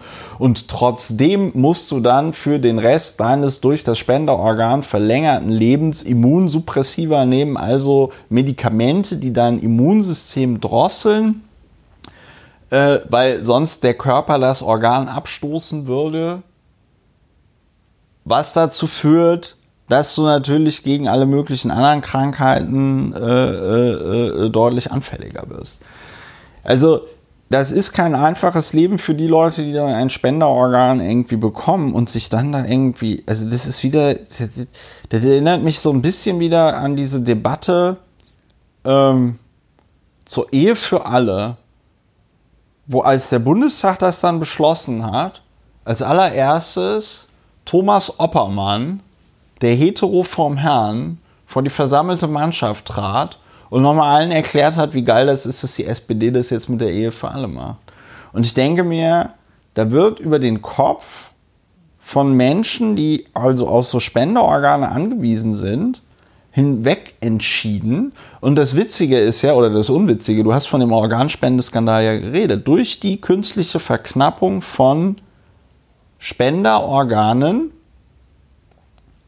äh, erhöhst du natürlich den Anreiz für Leute, die das gegen Geld irgendwie vermitteln, dass es da irgendwie so auf dunklen Wegen zustande kommt, was die Chancen auf ein Spenderorgan für Personen die nicht das Disposable Income haben, sich sowas zu leisten, inhärent verringert. es ist, äh, es ist wieder traurig und scheiße, dass äh, ja, die Politiker es einfach nicht, es einfach nicht gejiggert bekommen. Weil ich meine, was ist der Mensch, selbst wenn du religiös, selbst wenn du religiös bist, selbst wenn du religiös bist, was ist der Mensch nach seinem Tod? Ein Haufen toter Zellen. Manche von denen teilen sich noch ein bisschen fröhlich weiter, manche nicht. Aber du bist weg. Und das, also, was soll ich mit zwei noch halbwegs funktionstüchtigen Nieren anfangen, wenn ich tot bin? Hirntod. Ja, ähm, der, also das ist, das ist eben auch der Punkt, das ist auch der Punkt, warum die Organentnahme, warum ihr nicht die grundrechtliche, das grundrechtlich abgesicherte Recht der, der Menschenwürde äh, entgegensteht, ähm, nach ganz herrschender Auffassung, weil ähm, nämlich dass nur für Lebende, nur, nur Lebende können sich darauf berufen. Äh, also ähm, das Recht auf körperliche Unversehrtheit, ähm, das äh, steht nur Leuten zu, die noch nicht tot sind. Ist auch richtig so. Ne? Ich ja. meine, nach dem Tod kannst du auch keinen mehr, kannst du auch keinen Mord mehr begehen an einem Toten oder kein Tötungsdelikt, kannst du nur noch die Leiche schänden. So. Und das ist. Weil es eine Straftat ist. Eine Straftat ist, aber halt unterschiedliche Rechtsgüter, die da betroffen sind. Nämlich nicht das Leben, sondern irgend so was, so, so ein äh, so ein bisschen was Mystisches. Ja, so, gut, also ähm, äh, ich glaube, aber es geht ja auch nicht darum, äh, es geht ja nicht um eine Organentnahme, Organbereitstellungspflicht. Das fordert ja keiner. Es darf, hätte sich auch nach der Widerspruchslösung sich noch jeder dagegen entscheiden dürfen, der in dem möchte. extrem unwahrscheinlichen Fall, dass er unglücklicherweise in die Situation gelangt, ähm, Organspender zu sein, werden zu können, hätte sich jeder dagegen entscheiden können. Jeder. Und ähm, ja, dennoch, äh, so, und das das Krasse ist, wenn man die Argumente der Gegner dieser äh, Widerspruchslösung äh, betrachtet. Die Behauptungen. Die ins Felde geführten Argumente oder äh, Scheinargumente, ähm, die erweisen sich allesamt als mit den Mitteln der, der Logik und allen vorhandenen, ja, allen weiß ich nicht, und den Mitteln der Ethik nicht tragfähig. Die erweisen sich nur unter ähm, so etwas äh, mystifizierenden ähm, Mischauffassungen äh, als ansatzweise erklärbar, wie irgendwie, dass es mit der Würde und ethisch und moralisch und irgendwie geht nicht äh, Zusammenhänge. Also aus so äh, Mischmaschgründen. Denn ähm, es gibt einige Gründe, die sind, also einige Begründungen, die sind, ähm, die sind, äh, das sind einfach Scheinargumente, äh, wie der schon vorhin angeführte ehemalige Gesundheitsminister äh, Hermann Gröhe, CDU, äh, der sagte, wichtiger, der hat es abgelehnt, die Widerspruchslösung, wichtiger sei, die Identifizierung potenzieller Spender zu verbessern. Das ist ein vollkommen illegitimes Argument, ja. weil es nichts daran ändert, dass die Zahl erfolgreicher Organspenden durch die Widerspruchslösung angestiegen wäre. Und äh, es ist kein Gegenargument, dass es noch bessere Maßnahmen gibt. Das ist so eine klassische Argumentationslinie, die sich findet. Ähm, nein, nein, wir müssen äh, nicht für äh, wir müssen nicht für das eine sorgen, weil wir müssen erstmal das andere verbessern. Das ist ein illegitimes Argument, äh, das nicht funktioniert, weil die Zahl wird auf jeden Fall steigen, weil allein die ähm, das, ja, die äh, Zahl der Spender sich erhöht. Die Zahl der Spender, weil allein ja. die Zahl der Möglichkeiten sich erhöht. Es, es, ist halt einfach, also Entschuldigung, vor allen Dingen der Witz ist, der, um unseren guten Freund HC Strache äh, zu zitieren, Entschuldigung, Entschuldigung. Entschuldigung, Entschuldigung. Oh, Entschuldigung. Nein, aber der, als ob. Also ich weiß jetzt nicht, an wie vielen Beerdigungen du äh, schon teilgenommen hast, Ulrich es ist ja in unseren Breitengraden nicht so wie im angelsächsischen Raum, oder zumindest war ich noch in Deutschland bei keiner Beerdigung dabei, wo der, wo der, wo der Sarg geöffnet war. Und ja, die, das, und äh, die, also ich kenne das mit dem geöffneten Sarg, kenne ich nur aus so amerikanischen Serien und ja. Filmen. Ja? Wie, ich weiß nicht, ob du schon mal so eine Beerdigungserfahrung hattest, wo man den geöffneten Nein. Sarg. So, also gut, wir beide noch nicht selbst wenn der Sarg geöffnet wäre, als ob da ein Mitglied dieser Trauerfeier dann der Leiche die Klamotten vom Leib reißen würde und dann schön nochmal alles abtastet, ob denn da noch alle Nieren und das Herz und so weiter und so fort da ist. Also ähm, ich will jetzt nicht pietätlos klingen, aber ich habe ja schon, äh, ich habe schon an einigen Beerdigungen äh, teilgenommen und ob denn jetzt in dieser, ähm, in diesem Sarg tatsächlich der oder die Tote drin lag oder irgendwas anderes, habe ich zumindest nie überprüft. So. Deswegen finde ich, das ist schon mal eine ganz, ganz große Heuchelei. Also, als ob es irgendwie, also, als, als ob es eine Person auf diesem Planeten gäbe, die nachts schweißgebadet aufwacht und sagt, also, dass dem Opa Jürgen äh, die eine Niere noch entnommen worden ist. Nee, also da kann ich, da kann ich nicht mit leben. Das ist ja die totale Katastrophe. Also mal abgesehen davon, dass es den Opas ja nicht entnommen wird. Also die Aber einzige Furcht, die ich noch für äh, erwägenswert halte in dem Zusammenhang, äh, ist, ja, ist, dass man sich nicht so viel Mühe gibt und die sagen, ja, ja komm, den lassen wir jetzt sterben, dann nehmen wir die Organe raus. Ja. Du, das passiert zweimal und dann packt irgendeine Schwester oder irgendjemand der Beteiligten aus und dann gibt es einen so bombastischen Skandal, dass dann direkt die ganze Klinik zugemacht ja. wird. Und also verstehst das ist, du, das, das ist der einzige, das einzige, was ich äh, aber deswegen gibt es doch, was ich nicht stichhaltig finde, aber jedenfalls halbwegs rational. Ja, es ist ja. Ähm, und alle anderen Argumente sind eben ähm, sind tatsächlich Scheinargumente. Das ist ja, das ist ja deswegen, deswegen muss ja der Tod auch so intensiv festgestellt werden mit Hirntod und dann muss, glaube ich, noch ein anderer Arzt und so. Also das ist nicht so, dass die da einfach, wie wir das am Anfang skizzierten, das ist nicht so, dass die mit dem elektrischen Bratenmesser kommen und sagen, komm, wir machen schon mal auf. Bis zum Blinddarm da und dann. So, also das ist halt, es ist halt, es ist halt diese Vorstellung, ist halt kompletter Quatsch. So, und da macht sich die, würde sich die Widerspruchslösung eine, eine menschliche Realität, eine typische menschliche Verhaltensweise zu eigen und zu Nutzen machen. Das ist nämlich, ähm, dass der Mensch einfach viel bereiter ist, äh, eine Handlung zu unterlassen, als sich aktiv für eine Handlung zu unterscheiden. Es ist einfach, viel, viel mehr Menschen würden mit in, in bester Stimmung es einfach geschehen lassen, dass sie potenzielle Organspender sind, in sie very unlikely event. Äh, ja. Als dass sie aktiv sagen, okay, ich gebe meine Organe hin, wenn es unwahrscheinlicherweise so weit kommen sollte. Und diesen ganz einfachen Vorgang wollte sich die Befürworter der Widerspruchslösung und hätte sich die Widerspruchslösung einfach zunutze gemacht. Ähm, es ist doch völlig klar, niemand möchte sterben und niemand möchte in die Situation kommen, auch noch als potenzieller Organspender zu sterben, weil das nämlich relativ früh dann geschieht. Ja.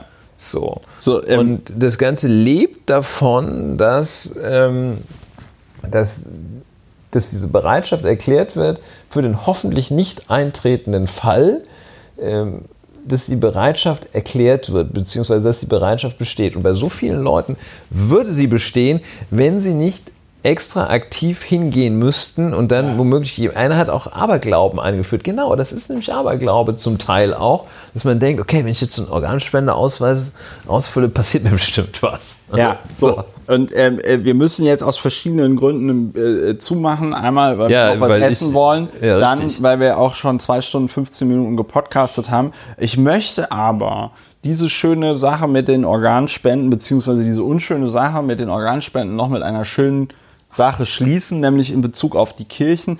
Da kommt mir meine, meine, meine zehn Jahre Messdiener, Ministrantentum, äh, kommen mir da zugute. Es gibt nämlich in der katholischen Kirche äh, der Mümmelmann wird auch gerade wach. Das ist für uns das Zeichen, mal jetzt hier bald den, den Raum zu verlassen. Der möchte in Ruhe trainieren. Der möchte in Ruhe trainieren. Also die, ähm, äh, äh, die katholische Kirche während der Kommunion, also der, da wird ja für die Atheisten unter uns, ähm, in, jeder, in jeder Messe bei den Katholiken wird das letzte Abendmahl nachgespielt. Ja, ja so sagt Und, man. Also es ist tatsächlich ein Reenactment. Und es gehört zu den Dogmen der katholischen Kirche, also zu den festen Überzeugungen und Glaubensgrundsätzen, dass sich während der Wandlung bei der Eucharistie die Hostien und der Messwein in das Fleisch und das Blut Jesus Christus verwandeln. Das ist die, das ist die Überzeugung, dass das Nicht symbolisch. Nicht, nein, nein. Nein, nicht symbolisch. Nicht symbolisch. Da sagt, das ist nicht so, ah ja, das ist ja so wie, sondern das ist, ist so. Es ist. Die katholische Kirche ist ein Verein, der in jeder Messe den Kannibalismus praktiziert und ihm frönt. Und dazu, das ist aber noch nicht das Schöne, was du sagst. Nee, das ist nicht das Schöne. Das Schöne ist nämlich, mit was das, mit was das begleitet wird. Denn äh, bei, bei der Eucharistie waren, äh, bei der Eucharistiefeier, ähm, äh, äh, bei der Eucharistie äh, beim letzten Abendmahl werden dann nochmal quasi die überlieferten Worte Jesus Christus gesprochen. Und dann geht das so wie folgt in Dies der Messe. Dann sagt der Blut. Priester nämlich, denn am Abend, an dem er ausgeliefert wurde und sich aus freiem Willen unterwarf, nahm er das Brot, sagte Dank, brach es, reichte es seinen Jüngern und sprach, Nehmet und esset alle davon, das ist mein Leib, der für euch hingegeben wird. Dann nehmen die Messdiener, da hält der Priester immer die Hostien hoch und die Messdiener müssen dann mit so Schellen, mit ja. so Schellen ringen, ne? Genau. So, ebenso nahm er nach dem Mahl den Kelch, dankte wiederum, reichte ihn seinen Jüngern und sprach, nehmet und trinket alle daraus, das ist der Kelch des Neues, den Teil haben wir nie gesprochen, deswegen bin ich da auch nicht so äh, textsicher. So das ist der Kelch des neuen Bundes, mein Blut, das für euch und für alle vergossen wird zur Vergebung der Sünden, tut dies zu meinem Gedächtnis. Ich glaube, nehmet und trinket alle daraus, ja. das ist mein Blut, das für euch, ich glaube, das mit dem, das ist der Kelch wird. des neuen Bundes, das haben wir nie gemacht. Regal. Das ist wahrscheinlich je, so eine Jedenfalls, ja, das sind wahrscheinlich hier nochmal. Nö, das ist hier Erzbistum Köln. Oh, das ist Erzbistum ja, Köln. Köln. Sicherlich eine längere Version. So, ja gut, da muss man natürlich auch nochmal den schönen diamantenbesetzten Kelch zeigen und so. So, aber Nochmal schellen. Nochmal, da wird nochmal richtig geschellt. Ne? Kräftig ne? schellen. Richtig kräftig. Komm, komm. Jo, jo. Schellst du noch ein bisschen mehr, ne? So, äh, will damit sagen, dass die Leute, die in jeder Messe, und das ist, also die, die, die Protestanten, der Protestantismus zeichnet sich ja dadurch aus, dass es nur bei ausgewählten Veranstaltungen so eine Eucharistie äh, überhaupt gibt, ja, so eine als, Kommunion. Äh, symbolischer ja. Akt. Da und findet keine Wandlung genau, statt. Da, da, darüber da findet da, keine statt. Das ja. war ja auch dann ein Grund, 30-jährige Kriege zu führen und so. Also die Frage findet bei der, ich habe jetzt leider das, den, den Fachbegriff für was? Vergessen. Für, naja, für, es gibt ein Fremdwort für, die, äh, für das, was da bei der Wandlung passiert. Ist Irgendwas die mit, Eucharistie? Nein, die Eucharistie heißt Danksagung. Es geht um die Trans äh. Also es gibt also dieses, dieses Wort. Ich denke mal die Transsubstantiation. Genau, genau. Du hast es Wie ich aus nach, meinem Kopf gerade aus deinem Kopf habe. Die Trans, sag nochmal. Mal. Substantiation. Genau, die Transsubstantiation, das war auch ein großes Schisma, wie man so schön sagt, zwischen der katholischen und der protestantischen Kirche. Also die Frage, ob sich bei der Eucharistiefeier tatsächlich das Brot und der Wein in den tatsächlichen, in das tatsächliche Fleisch und das tatsächliche Blut Jesus Christus verwandeln. Und Freunde der Nacht, die katholische Kirche glaubt auch im Jahr 2020 noch, dass dem so ist, dass es das echte Blut und das echte Fleisch Jesus Christus ist. Und diese Leute, und damit schließe ich, wollen uns ernsthaft etwas darüber sagen, wie mit den Organen einer verstorbenen Person umgegangen werden soll. Punkt. Deutschlands bester theologischer Dogmatik-Postcast. Podcast. Ja, also wir transsubstanzieren uns jetzt gleich auch in Richtung äh, Essen. Ähm, vielen lieben Dank für eure Aufmerksamkeit. Denkt daran, äh, große Not erfordert große Verantwortung. Ihr könnt diesen Podcast auch finanziell unterstützen. Ähm, und äh, empfehlen Sie uns weiter. Wenn euch das gefallen hat, hört einfach die nächste Folge von Lauer und Wena und äh, kommt gut durch die Woche. Äh, seid nett zueinander und ähm, auf Wiederhören. Tschüss.